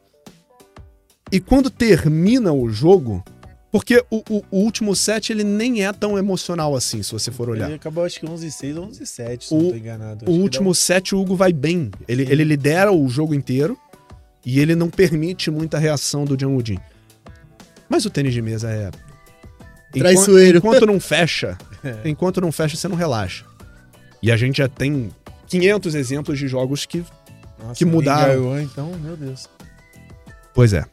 Então, quando o Hugo fecha o jogo, para mim é uma mistura tão grande de, de, de sentimentos, de é um alívio, é alegria pelo Hugo, é alegria pelo esporte, é uma tensão que eu tava que eu posso começar a relaxar é um cansaço. E aí o Cebola começa a chorar do meu lado. Nossa. Porque eu tava. A minha voz tava trêmula. Se você pegar a narração, a minha voz tá trêmula. De tudo isso. Aí o Cebola é emocionado. Ah, o Hugo, que eu vi pequeno e tal. Cebola chora. Eu encerro a transmissão. Tiro. Ah, tá, pô, obrigado e tal. O cara que era o nosso. Que ainda trabalha lá com a gente. O Bruno, que é o assistente que que cuida do, do fone, do microfone e tal. Ele, durante o, o a reta final, ele já assim. Posso te filmar? Posso? Porque ele viu que a gente tava nessa, nessa vibe. Ele, posso te filmar narrando? Posso pegar você? Eu falei, óbvio. Assim. Mas eu não tava prestando atenção na câmera dele. Eu tava prestando atenção no Hugo e tenso, muito tenso. Então quando acaba, é você sair daqui pra cá, baixa muito. Então Cebola chorou, eu encerrei a transmissão. É isso aí, parabéns, Hugo, não sei o quê. E eu. Aí é o que eu falo do, do jogo do Tsuboy também. O jogo do Hugo, eu tive uns 5 minutos ali para falar tudo que eu queria. Eu falo, falo, falo. É porque esse vídeo ele não tá em lugar nenhum, porque num, num, é, ele fez parte ali de uma transição de uma transmissão para outra. Porque o Hugo é um cara diferente porque ele é um cara com uma personalidade assim, assim, assado. Quem conhece o Hugo sabe da história dele, da família, do suporte, não sei o quê. E eu, eu resolvi botar para fora tudo que eu queria falar do Hugo. Porque eu entendi que aquele era o momento para isso. E, e, pelo tanto que eu o admiro mesmo, assim. Eu sou um fã incondicional de todos eles. E como o Hugo fez muito parte da minha trajetória profissional, o fato de eu jogar tênis de mesa, de eu assistir tênis de mesa, tem tudo a ver com a Rio 2016 e com a construção do Hugo é inegável que aquilo vai me emocionar. É óbvio que aquilo vai me emocionar. É óbvio que aquilo vai me levar para um lugar diferente. Então eu aproveitei aquela catarse da vitória dele, aquela, aquele negócio que tava rolando ali muito doido, para falar tudo que eu queria. Você é diferente, quem é diferente alcança resultados diferentes. Quem conhece o. Eu, eu tô lembrando, foi com essas Nossa, palavras. Muito boa essa transmissão. O final dela é muito bom, cara. Quem conhece o Hugo desde pequeno sabe que ali tinha um negócio, não sei o quê. E tá aqui do meu lado o Cebola, que não me deixa mentir. Cebola, Hugo nas costas. tipo, se ferra aí, Cebola, vai lá. Aí o Cebola emocionado e tal, não sei o quê, emoção. Quando eu encerro a transmissão, que eu tiro, voltei pra. Quando eu encerro a transmissão, que eu tiro o fone, tiro o microfone e tal, levanto da cadeira. Me baixou uma adrenalina que eu sentei no canto e eu comecei a chorar também. Caramba. Porque foi um. Eu tava num nível de tensão, de, de, de emoção tão grande, e aquilo tomou conta de mim de uma tal forma que eu precisei extravasar. Aí eu sentei no. Eu fiquei assim uns 10 segundos ajoelhado num canto. Eu, eu nem sentei, eu fiquei é, agachado num canto assim, com a mão na cara assim, é, a gente tá vivendo esse momento, né? A gente viveu isso. Eu não sei quando vai ter isso de novo. Vivemos isso da melhor maneira possível. E aí, despedimos e tal. O Bruno me passou todos os vídeos, né? Quando eu cheguei no carro, que eu fui gravar um story para falar, galera, muito obrigado pela audiência. Foi muito legal, momento histórico pro nosso esporte. Eu chorei tudo de novo. Nossa. É, e, e, hoje em dia o pessoal acha muito cafona quem chora nos stories e tal. Mas aquilo, eu não fiz o story para chorar. Eu fiz o story para falar, obrigado. Pô, foi muito legal, classificação histórica, obrigado para quem acompanhou. E quando eu fui contar essa história, essa tensão, tá salvo nos destaques lá até hoje. eu começo a chorar, porque eu, eu, eu precisei de um descarrego emocional mesmo. Aquilo mexeu muito comigo. E acabou sendo a minha última narração do Hugo na Olimpíada, porque eu não fiz o jogo do Ovtcharov. Então, achei que foi bom, assim, foi. Obviamente não o resultado, né? Porque a gente sabe que poderia ter sido ainda melhor, mas eu acho que foi muito marcante para todo mundo, assim. Sim. Pro Cebola, para mim, pro Hugo. É, a torcida. É. Depois, pro time caldeirano também, eles me chamaram para fazer uma live com o Hugo. Conversar você, o Hugo e o Vitor, né? O Vitor entrou depois. O Vitor não tava desde o início. Mas o, o próprio Hugo falou assim: Bernardo, você se importa se eu chamar o Vitor em algum momento? Eu falei, óbvio que não, vamos falar. Chama ele. E eu, tava, e eu não tava ali para ser um, um, um jornalista para querer saber coisas. Eu tava ali para ele falar. Eu tava ali para eu, tanto que eu não tava nem no perfil do Sport TV. Eu tava. Eu era só um, o cara que tava aqui embaixo da tela, pro Hugo aqui em cima. Eu tava só para conduzir mesmo o papo com o Hugo, para ele esclarecer é, a, os pontos da trajetória dele, o que, que ele achou do jogo com o Ovtcharov. Todo mundo queria saber dele, se foi mental, se foi técnico, se o Ovtcharov entrou na cabeça. Foi uma crítica muito, muito feroz na época. E eu lembro que eu falei nessa live, eu falei, Hugo, Tá todo mundo perguntando aqui. É, você fala o que você quiser. Eu quero saber de você como foi o jogo do Ovtcharov, o que, que passou na sua cabeça, o que, que você acha que aconteceu, tal. E aí ele falou, falou, falou, falou, falou. E eu, e eu me contentei com aquilo porque é, só ele sabe. Não adianta a gente especular, entendeu? Nossa, mas toda essa experiência que você contou pra gente aí agora de como foi o finalzinho do jogo aí, né, Bernardo? É. E para você também, assim, você tava junto com o Hugo dentro do jogo e parece que foi uma competição para você também, né? Parece que foi um foi o seu eu, jogo eu também. Eu saí né? cansado igualzinho. Não, mas isso mostra o, o, quanto que, que tem que estar tá mergulhado, né? No, é. no, porque você cansou junto com o Hugo. Muito. Né? Pra é. poder passar isso pra galera. E vou dizer que a gente também, cara. Pô, todo, Porque isso mundo, emocionou. Cara. Ele ter ganhado as, as, oitavas emocionou pra caramba, igual você falou. É, um, acho que o Henrique chegou a chorar. eu tava no, no, meu trabalho e o pessoal tava vendo o jogo na, na TV lá, pô, foi muito bacana aquilo. E, mas você sente que aquilo foi, foi aonde você ficou mais conhecido? Onde que, tipo, pô, agora esse é um o pessoal começou a te chamar do narrador tênis de mesa. Foi ali que você acha que foi o divisor de águas para ser mais conhecido dentro do esporte? Essa narração você acha que mudou um pouco? Cara, eu não sei. Eu vou te falar sinceramente, eu não sei. Eu não sei. Toda transmissão de tênis de mesa, seja ela olímpica, pan-americana ou TMB, é, mais gente do tênis de mesa me conhece toda a transmissão do tênis de mesa eu ganho seguidores, eu ganho, é, recebo mensagens por inbox e tal, é, de gente que não me conhecia ou não sabia quem eu era, ou que sabia a minha voz, mas não sabia o meu nome, a minha cara, enfim. É, e acho que essa é uma construção de anos mesmo, assim, né? De fazer, fazer, fazer, fazer. E aí, quando as pessoas veem que eu pratico, a abordagem muda muito. Sim. Mas eu não sei se para as pessoas esse jogo teve o peso que teve para mim, por exemplo. Entendi. Se essa narração foi para as pessoas tão marcante quanto foi para mim. Mas para minha carreira e para minha experiência com tênis de mesa, certamente essa narração e a narração do Vitor foram divisores de água. E, e dentro disso, como que foi o sentimento do, do Bernardo, não só profissional, como pessoal, de não poder ter transmitido as quartas de final? Do, com é, e como foi torcer, é, né? É, também, óbvio, óbvio. Cara, foi assim. É... Agora só, só não vale falar que você teve que estar tá fazendo outra transmissão e não conseguiu nem ver o jogo. Aí ia ser triste. Já tá antecipando a resposta, né?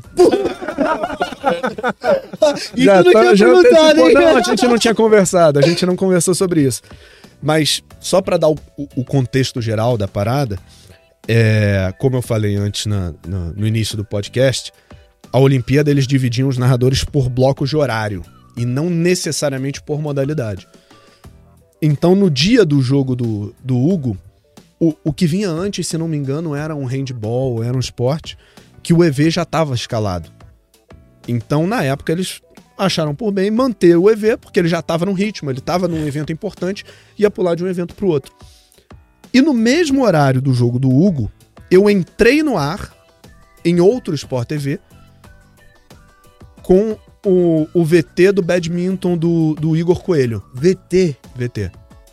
Imagens recuperadas. Conheço, conheço pessoalmente. Ele também. tinha jogado umas horas antes. Também, né? É, foi a derrota dele, inclusive. Ele tinha jogado horas antes, mas não tinha dado para passar ao vivo, então eles separaram, reduziram um pouquinho para para caber ali na, na, na grade, para preencher aquele, aquele, aquela brecha de horário, e me escalaram para narrar o jogo do, do Igor. Narrei o jogo do Igor, botei o jogo do Hugo aqui para ir acompanhando Nossa. dentro das possibilidades. Só que o jogo do Igor, esse VT, ele acabou antes do jogo do Hugo, bem antes. Então, eu acabei. Eu só tava fazendo isso aquele dia. Eu fui só para fazer esse, esse VT. E eu subi pra salinha de comentaristas.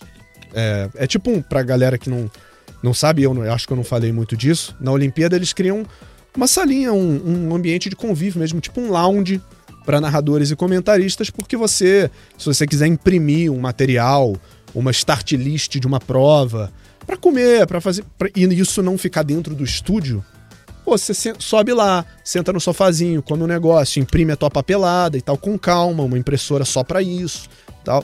Então, eu terminei o jogo do Hugo, o do, do Igor Coelho, subi pra salinha e tinha. A, a, tava a TV no jogo do Hugo, mas a galera tava na resenha. E eu, e eu comecei a torcer, tipo jogo de futebol, pô. Então, o Hugo fazia o ponto, eu, vamos, pô! Não vou falar, né? Mas. E, e a galera sempre. Que isso, cara. Eu falei, não, porra, vamos! E aí, só que eu peguei uma fase do jogo em que o Ovtcharov já tava crescendo e o Hugo baixando. Eu não peguei aquele começo do Hugo. Aquele jogo ele abriu 2 então, a 0 né? É. Até hoje eu não vi o começo do jogo. Você nunca viu? Inteiro não. O começo do jogo, ele, o Hugo faz algo que ele nunca faz na vida. Que é de, de diminuir o, a potência, a né? potência. Velocidade. Ele nunca faz isso. Ele tava jogando muito bem, tecnicamente e estrategicamente falando. Perfeito. Só que o Ocharov mentalmente acabou em não é engolindo, né? Acho que engolindo é uma palavra forte, mas sobressaiu em cima dele. Não, né? tem nem o que dizer. Depois você assistiu o Ovitch contra o Malong. Contra o Malong ele é. tava muito preparado é... para aquilo. A gente tá falando de um cara que ganhou duas medalhas de bronze no sim, individual, né? Sim. Além das, do, da equipe, né? Então a gente tá sim. tá falando de qualquer um também, né? E a final foi ele e o Malong. Vamos ser sinceros, hein? É. A final foi os dois ali. Foi muito bom. ali foi um jogo que você narrou, inclusive, né? Narrei, a final, narrei. A Não, semifinal assim, e a final, é. É. Então... Dupla você chegou a narrar, Bernardo? Japão contra a China? Equipes, né? Não, dupla mista. Ah, que dupla Japão mista, ganhou sim. da China. Cara, eu acho, eu acho, tá? Não tenho certeza. Eu acho que esse jogo não foi exibido ao vivo. Não, é, foi. eu também é. Se Ele foi recuperado em algum momento. Esse jogo é histórico, né? Então, é. Verdade, né? Eu acho, jamais, Eu mais. acho até que eu narrei, mas eu não narrei inteiro. Eu narrei um, um VT é, encurtado. E por incrível que pareça, o Mizutani hoje é técnico do Hugo, né? No time lá no É, não é técnico não, é coordenador. Coordenador? Ah, coordenador. desculpa. Falhou. É do Saitama, né? É isso. Kinoshita. Exatamente. É o mesmo. É, não, então, quem quiser acompanha lá o Caldeirano na T-League, né? Tá jogos bem disputados. E o Caldera tem uma vitória sobre o Harimoto lá, né? Na, na T-League esse ano. Então vamos acompanhar que tá bem, tá bem legal aí. o Shig falou que tá chorando agora. ah, meu Deus. Desculpa se eu fui muito, muito prolixo aqui na. É porque as memórias vão voltando. E eu lembro que tem coisas que só eu só eu vivi, então eu preciso explicar algumas Sim. coisas para dar o contexto. Mas a, a história do, do jogo do Hugo é essa. Não, verdade, mas a gente, tanto na do Victor quanto na do Hugo, a gente tava em chamada, né? A gente da Rádio lá. Viu? Agora é bom, viu? Depois vocês ficam reclamando que fico ligando pra vocês. Agora é bom, né? Agora você tem história o, pra contar. O né? ainda não fazia parte, né, da Rádio mas a gente os que estavam na época conversou e eu lembro que alguém chorou. Então eu acho que foi o Henrique mesmo. alguém não, chorou. Quando ganhou, falou: Não, mano, nossa, não sei o que, históricos. A gente falou: Você tá chorando? Mas isso, isso tudo, ó, eu acho que vai muito do que a gente comentou quando o Bernardo comentou que a gente tem que aproveitar agora o Hugo, né? Sim. Porque eu acho que não é só esse momento que alguém chorou. Quando o Hugo ganhou de um Fanzendon num Grand Finals. Fanzendon era o número um do mundo. Quanta gente não ficou acordado até Sim. as 3 horas da manhã para ver aquele jogo? Calderano já ganhou o quê? Quantas medalhas no PAN? É, o, até o último PAN, que não foi os Jogos Pan-Americanos agora, que ele foi campeão no individual, mas na equipe ele perdeu do Jacaná. Sim. E na final que ele ganhou, assim, sem constentação. É, sem ninguém poder falar nada. E ele ficou, ele emocionou naquele E ele jogo, chorou né? no final. Ele o... chorou, é. É, porque foi duro, né, perder o Jacaná aqui na equipe, né? Então, pro cara que tá lá em cima, né, e representando o país, né? E eu vejo isso muito, porque eu me lembro uma, uma coisa que alguns vão lembrar, né? Que é quando o Hugo Ema ganha a décima medalha de ouro em 2007, né? Que ele cai ali, Que né? ele cai, eu não sei se no você Rio, é. lembra. É. Não, você não ia, não sei se você viu ah, não, isso. Eu não tenho lembrança do jogo. Do jogo, mas pra gente ali, como mesa tenista, naquela época então, que era muito mais difícil o, mesa, o, o tênis de mesa aparecer, é muito significativo aquilo, né? E o Hugo Caldeirão tá, tá fazendo com que a gente tenha mais significados, né? Então, Total. É muito importante pra gente no dia a dia, né? Total. E... Oh, é legal se comentar que essa narração é boa, hein?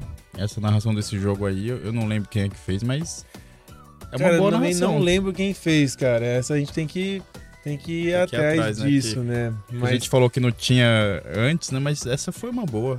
Sim. Foi mesmo. Essa, essa foi boa e essa foi histórica. E o Sport TV nesse dia na, é, narrou todos os jogos da equipe. Isso é importante até falar nessa época aí. Esse, tá... Desse pano, principalmente de um vídeo aqui, mas eu não vou falar nada. Não, não, não. Esse vídeo é ruim. esse vídeo é ruim. Mas eu queria até fazer um, um relato aqui de um, de um momento que eu tive com, com o Bernardo numa transmissão que eu achei muito, muito, muito bacana da parte dele, como ele se relaciona com, com os fãs, né? Com as pessoas que. Ah, eu me lembro muito bem do desafio Brasil versus França, uhum. jogo Vitoriche e o Galzi, que uhum. tem aquela questão do saque do, do Galzi. Que o saque do Galzi, ele, ele, o Vitoriche, o saque do Vitor acho que queima, não queima, né? Mas a, a árbitra para e fala que tem que voltar ao ponto. O Vitor ganha o jogo e volta, né? E eu falei pra você, pô, se tivesse o VAR, ia ver que não, que não queimou. E você. E assim, tava no meio do jogo já, do outro jogo, você respondeu. E eu falei, caramba, que bacana, o cara tá interagindo com as pessoas, mesmo estando concentrado no jogo. Sim. Então, tipo, nessa hora eu falei, pô, esse cara é, é diferenciado, porque normalmente a pessoa vai responder, sabe? Porque primeiro tá, tá narrando, tá, tendo, tá no é. seu trabalho.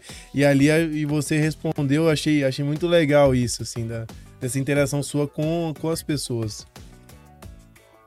É, e, e, é bacana mesmo, porque vendo assim o Bernardo falar sobre o tênis de mesa, dá pra ver que pegou, né? Aquela magia que o Rubens e o Victor também estão nesse, nessa Vim fase pra aí. isso.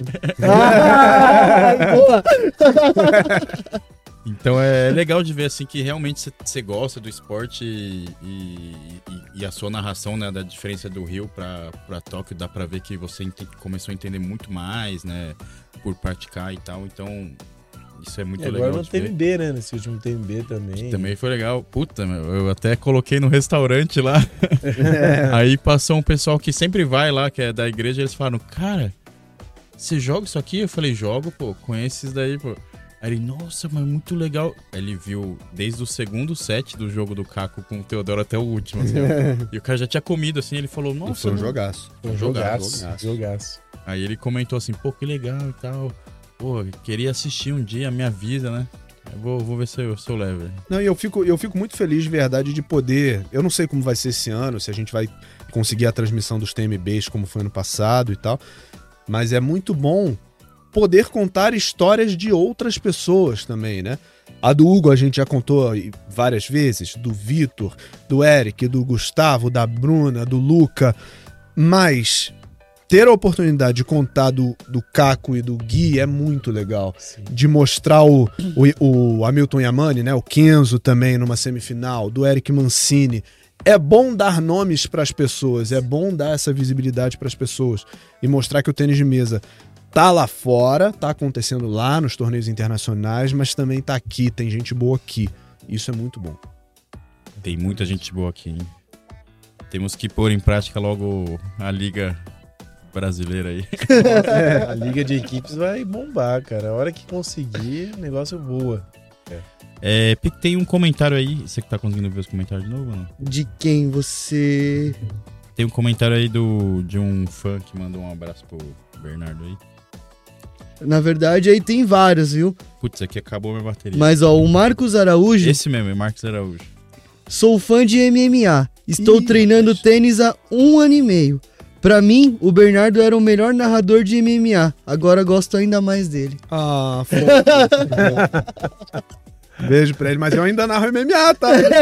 Não não. Pode, me, pode me ver lá no MMA que eu continuo. É que eu tô de férias, mas eu vou voltar, pô. Não, e espera o Bernardo em Paris. ele, vai narrar, ele vai narrar a medalha do Hugo, tenho certeza disso. Não só do Hugo, né, mano? Temos aliás, chances aliás de outras medalhas. Aproveitando essa que a gente iniciou esse papo, como que o Bernardo, não só como profissional narrador, como amante de tênis de mesa, vê esse futuro do tênis de mesa brasileiro? Como você vê o Brasil em 3, 4, 3, 5, 10 anos pra frente agora? Cara, eu acho que Paris vai ser uma chance rara pra gente, assim. Acho Também que acho. tem tudo para ser um, um eventaço pro Brasil e bem. É, eu vi vocês tendo essa, essa, essa discussão com profundidade com a Liane, e o conhecimento de vocês e da Liane é muito maior do que o meu para avaliar é, chaveamento, possibilidades e tal. Mas eu achei muito interessante vocês falarem dessa transição de geração na China, que não está sendo à altura do que era, Sim. porque é muito difícil ser é, você criar um novo Malong, é, um novo Fanzendong, embora o fã seja da mesma, da mesma geração do Hugo, então eu acho que ele vai continuar enchendo o saco tanto, da gente por muito tempo. Tanto que, se você, Mas... só te cortando, se você pegar o último Mundial de Equipes, o Malong, em tese, pela não era pra estar tá ali, porque em tese já era uma nova geração, e tiveram que colocar ele para garantir o negócio, porque não era fácil pra China ganhar aquele Mundial. Sim, total. E, e a gente não sabe que, quem que vai pra China além do fã. Quem vai pela China além do Fan Zendong? Vai o Wan Chuqin, vai o, o Lin Gaiwan, Lian Jinkun. Lian Jinkun. Mas esses três, o Wan Chuqin, Lin Gaiwan e o Lian Jinkun, são vencíveis. São caras ven são excelentes jogadores, talentosíssimos, mas são vencíveis. E da nova geração que tá chegando, o Hugo acabou de ganhar dois em sequência. Então, assim, o, hoje o, o Vitor enfrentou outro, acabou derrotado, mas arrancou um set, fez um bom jogo. Então, assim, acho que a gente está vivendo uma transição. A gente tem gente de fora da China chegando muito bem. E a gente vai ter que se preocupar muito com esses caras, com Trus Moregard, com Lebrun, com muitos outros nomes de fora da China. O próprio Harimoto, que a gente vê jogando há 10 anos e continua tendo 20, né? É, é doido isso. E vai encher muito o nosso saco ainda. Mas eu fico muito feliz de ver essa mudança de cenário e fico muito feliz de ver gente diferente ocupando esses espaços. Acho que o tênis de mesa ainda tem espaço para ser mais diverso. E quando a gente fala de, de popularização, de, de enraizar o esporte mais. É importante olhar para todos os continentes, é importante olhar para gente de todas as cores, de todas as religiões, é, acho que temos pouquíssimos negros no topo do esporte. O Aruna é uma exceção dentre muitos. Temos pouquíssimos africanos no geral, embora o Egito tenha uma boa quantidade. Brasileiro pouco, sul-americano pouquíssimo, por isso eu sou um fã da Adriana Dias. É, acho que o esporte pode olhar mais para isso, como o UFC olhou, por exemplo, e hoje você tem campeões de todos os. Ah, nossa, um monte De agora. todos os continentes. Você tem campeão nigeriano, campeão australiano, americano, brasileiro. Agora o Edwards, que ganhou do. do meio é, o Leon Edwards. É, é, então assim, é acho que esse olhar é muito legal. Esse olhar é muito importante e vai e só assim a gente vai conseguir popularizar mais. As pessoas têm que olhar pro, pro esporte e, e se sentirem representadas. Qual a importância do Aruna pro tênis de mesa? Qual a importância da Adriana Dias? Então, isso é, é um olhar muito e... importante. E o Brasil ainda precisa mais. Eu acho que o Brasil pode estar mais presente. Não, e, o, e você falou do Aruna, né? E pro Aruna existir, existia um outro jogador nigeriano que chama Toriola, que ele jogou acho que sete. Segundo quase, Toriola. Segundo Toriola, que ele jogou quase oito Olimpíadas. Então, pra existir o Aruna, já existiu esse cara. E o Aruna tá fazendo essa história. E, pô, o Aruna chegou em quartas de Mundial. Um africano é algo totalmente fora do comum, né? Sim. É a mesma coisa a gente falar do Marrocos, que foi pra semifinal da Copa do Mundo. Faz muito bem pro esporte esse tipo. Então, o Kanak, que é, que é um cara de descendência indiana e joga nos Estados Unidos. Total. Essa diversificação, ela ajuda muito a, a melhorar, ainda mais em falando dos Estados Unidos, que é uma máquina de fazer dinheiro e hoje o tênis de mesa ainda não está tão inserido lá. Então, mundiais nos Estados Unidos fazem muita diferença para ganhar esse público, né? Então, é, o que você falou é muito importante mesmo. Assim, a gente se, se resume muito a China, Ásia e Europa ali, né? Mas tá, tá acontecendo, né? Graças a Deus tá acontecendo. Tá o Hugo, tá o Aruna, tá o Kanaki e vai aparecer a Adriana Dias, como você falou também, né? Adoro os jogos e, dela. E o mais legal, né? A Adriana Dias, ela, ela tira um pouco daquele negócio que todo mundo tem que ser fit, né? Porque ela não é.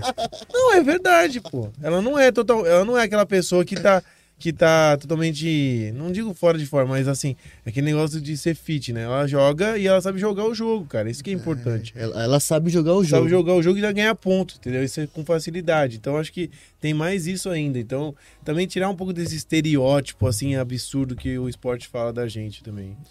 Não, o, e o tênis de mesa ele tem tipos físicos diferentes, né? Exato. Então assim, a Adriana Dias é uma baita atleta, como o Aruna é um baita atleta, e ele é diferente do, do, dos chineses.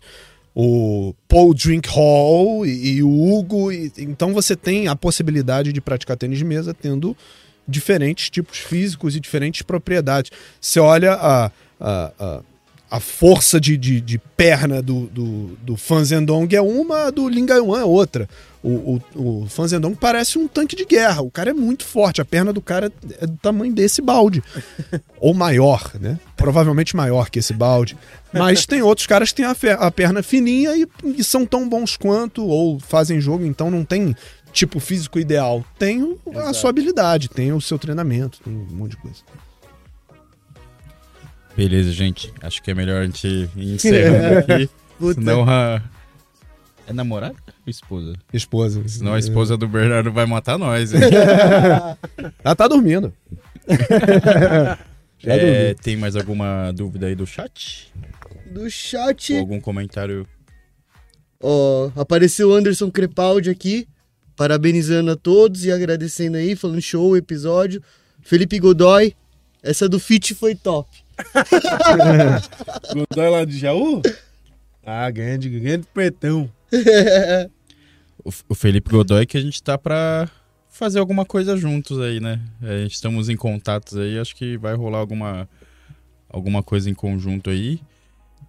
E o Anderson Crepaldi de Suzano, né? Isso. O Anderson é coordenador lá de Suzano aí. Acho que você deve ter conhecido ele a, e a filha dele, a Rafaela. Então, um abraço pros dois aí. Estão sempre ajudando a gente aí.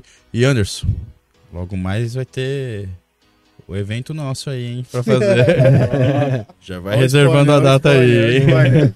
Aí, ô Fabinho, é, não carece fazer sua pergunta que eu acho que o Bernardo já respondeu, né? Não, o Fábio Yudi, uhum. ele tinha mandado uma pergunta aí, é... Como você acha que teria sido a sua trajetória no tênis de mesa se a gente não tivesse o Hugo? Mas eu acho que já foi bem respondido. Totalmente. Totalmente. Mas enfim, Rô, tem mais alguma dúvida aí? Não, tá. Foi ótimo o papo. Acho que o Bernardo a gente falou desde o MMA, golfe, tiro esportivo. A gente não só falou de tênis de mesa, acho que é importante também a gente não só ficar fixado em um assunto. Então, agradecer imensamente a presença, a atenção e as risadas. Foi, foi muito bom e a gente pôde falar bastante sobre essa trajetória dele, a trajetória do nosso esporte, né? Porque, querendo ou não, você querendo ou não, você tá dentro agora da história do esporte do tênis de mesa. Então, parabéns aí pelo seu trabalho e que você continue fazendo isso, né? E com certeza esse ano tem bastante TMB e, e outros eventos para você fazer. Adam que se cuide. Adam. é, Mas tem que dançar igual. É. vamos, vamos, já tá, no, tá alinhado, vamos fazer Não, esse encontro é, acontecer. É da história do Adam Bor, mas é, ele começa naquele vídeo épico que ele faz. Mas, anyway.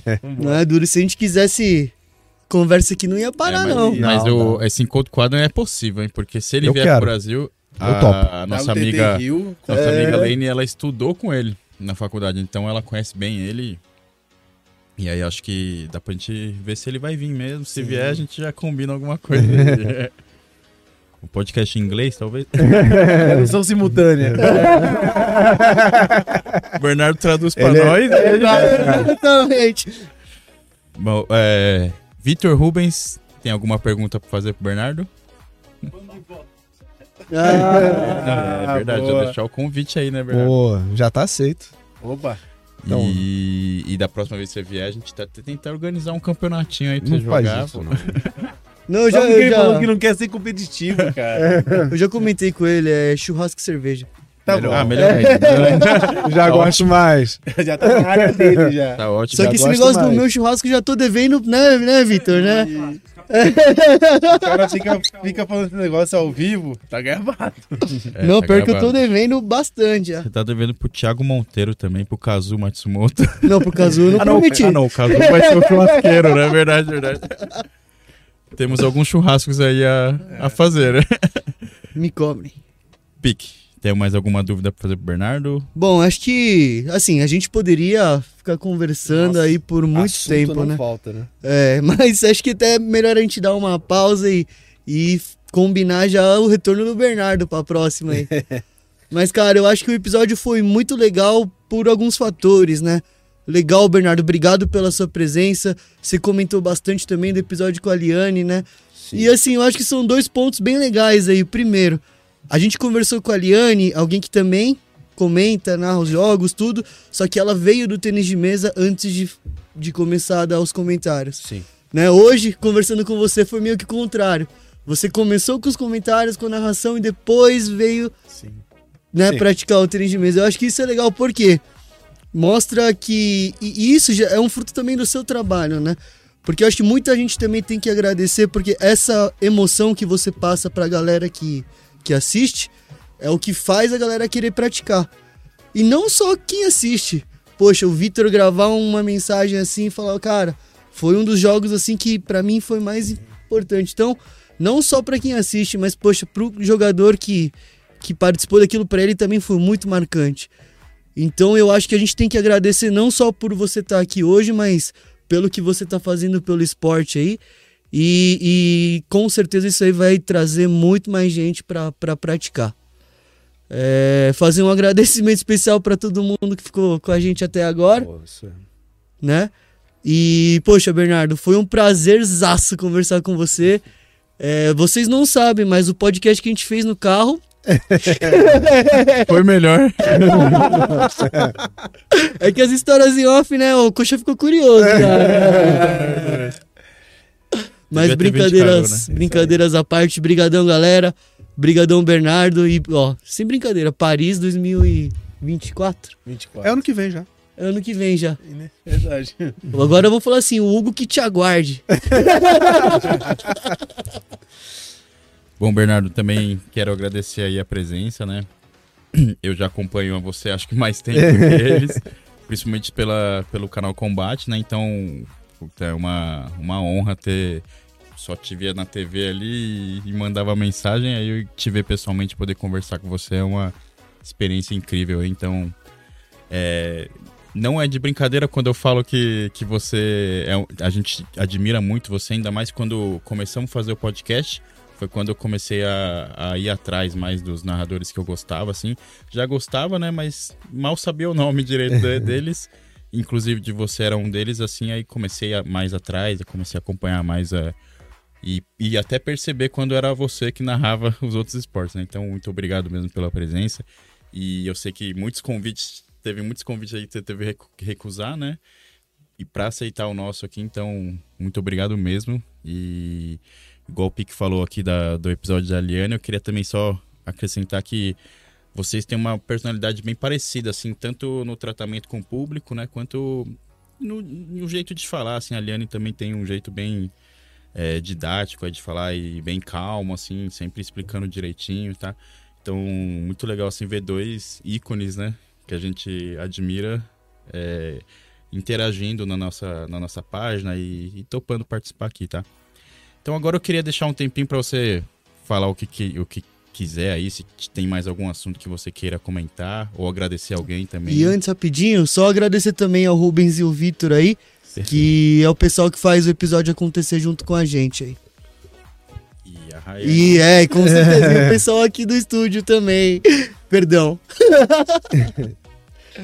Cara, eu só tenho a agradecer muito a vocês de verdade. Eu aceitei com o maior prazer. A gente até Poderia ter feito esse episódio em outro momento, online, por, por ligação, por chamada de vídeo, mas acho que tudo casou para para isso acontecer presencialmente e de fato é muito mais legal a gente fazer isso aqui, né, na resenha. Batemos uma bolinha hoje com o pessoal da Vim, também agradecer aos dois também, porque é, a gente grava em São Bernardo, mas eu tô em São Paulo e, pô, o pessoal da, da Radime e da Vim fez um esforço para poder me trazer, me levar, enfim. Eu tenho que agradecer muito a vocês por isso.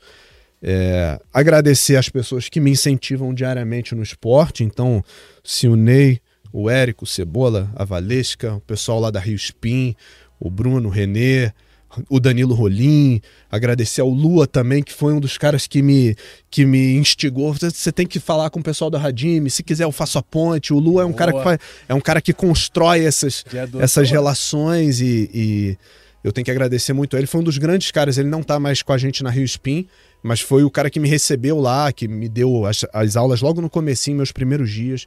E é, é um cara com quem eu tenho um excelente relacionamento. E acho que é muito bom estar tá aqui. Eu tô vendo os autógrafos aqui, ó, Letícia, Júlia, Laura. É muito especial sentar nessa cadeira, de verdade. É muito bom saber que a gente faz um trabalho relevante, um trabalho bem quisto pela comunidade. É muito bom saber que estamos no caminho certo. E acho que vocês fazem um papel fundamental, de verdade. Assim, eu, eu tô querendo falar isso desde o início, tá? Não é porque a gente tá na despedida, não. Porque eu ainda sinto que o tênis de mesa é um esporte que carece de registro. A gente ainda tem poucos livros, tem poucos documentários, tem poucos filmes. E o que vocês fazem aqui, podendo ser para uma pessoa, para 500 ou para 3 mil, é registrar a história do esporte, é dar voz às pessoas que importam, é dar relevância e reconhecimento a quem vive do esporte e, e tem dificuldade ainda de, de se exibir, de contar a própria história. Muita história que não está na TV, muita história que não está em livro nenhum. É, então, saber que eu, de alguma forma, posso ajudar e, e, posso estar aqui também contando isso é muito satisfatório. É um prazer muito grande ocupar esse espaço, ter esse tempinho para bater um papo. E eu não sei quando eu venho a São Paulo de novo, né? Contei no carro, não sei se não sei se eu te contei também, coxa, mas na época do WTT, perto da semana do WTT, vai nascer minha filha. Então Olha, eu não sei se eu, não sei se eu estarei na arena e não sei como eu vou conseguir acompanhar o WTT no Rio. Ela deve nascer na semana anterior. Então, se o WTT vai ser difícil, vir a São Paulo eu não sei quando vai acontecer. Mas contem comigo.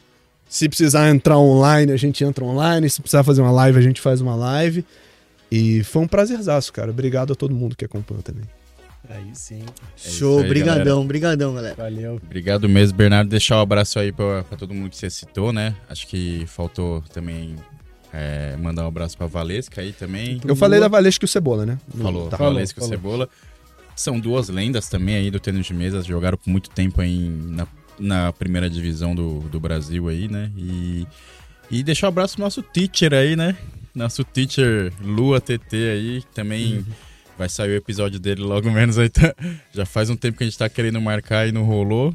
Mas logo, logo vai sair. Encontre, Talvez... Encontrarei o Lu agora, dia 12, domingo, lá no Campeonato Carioca, Boa. pelo Lua TT. É, o Rô vai, vai alinhar essa gravação, mas talvez não ao vivo, né? Com tá certeza, Lua é resenha pura. Em março, provavelmente. Mas Sim. o Rorô tá, tá alinhando isso aí.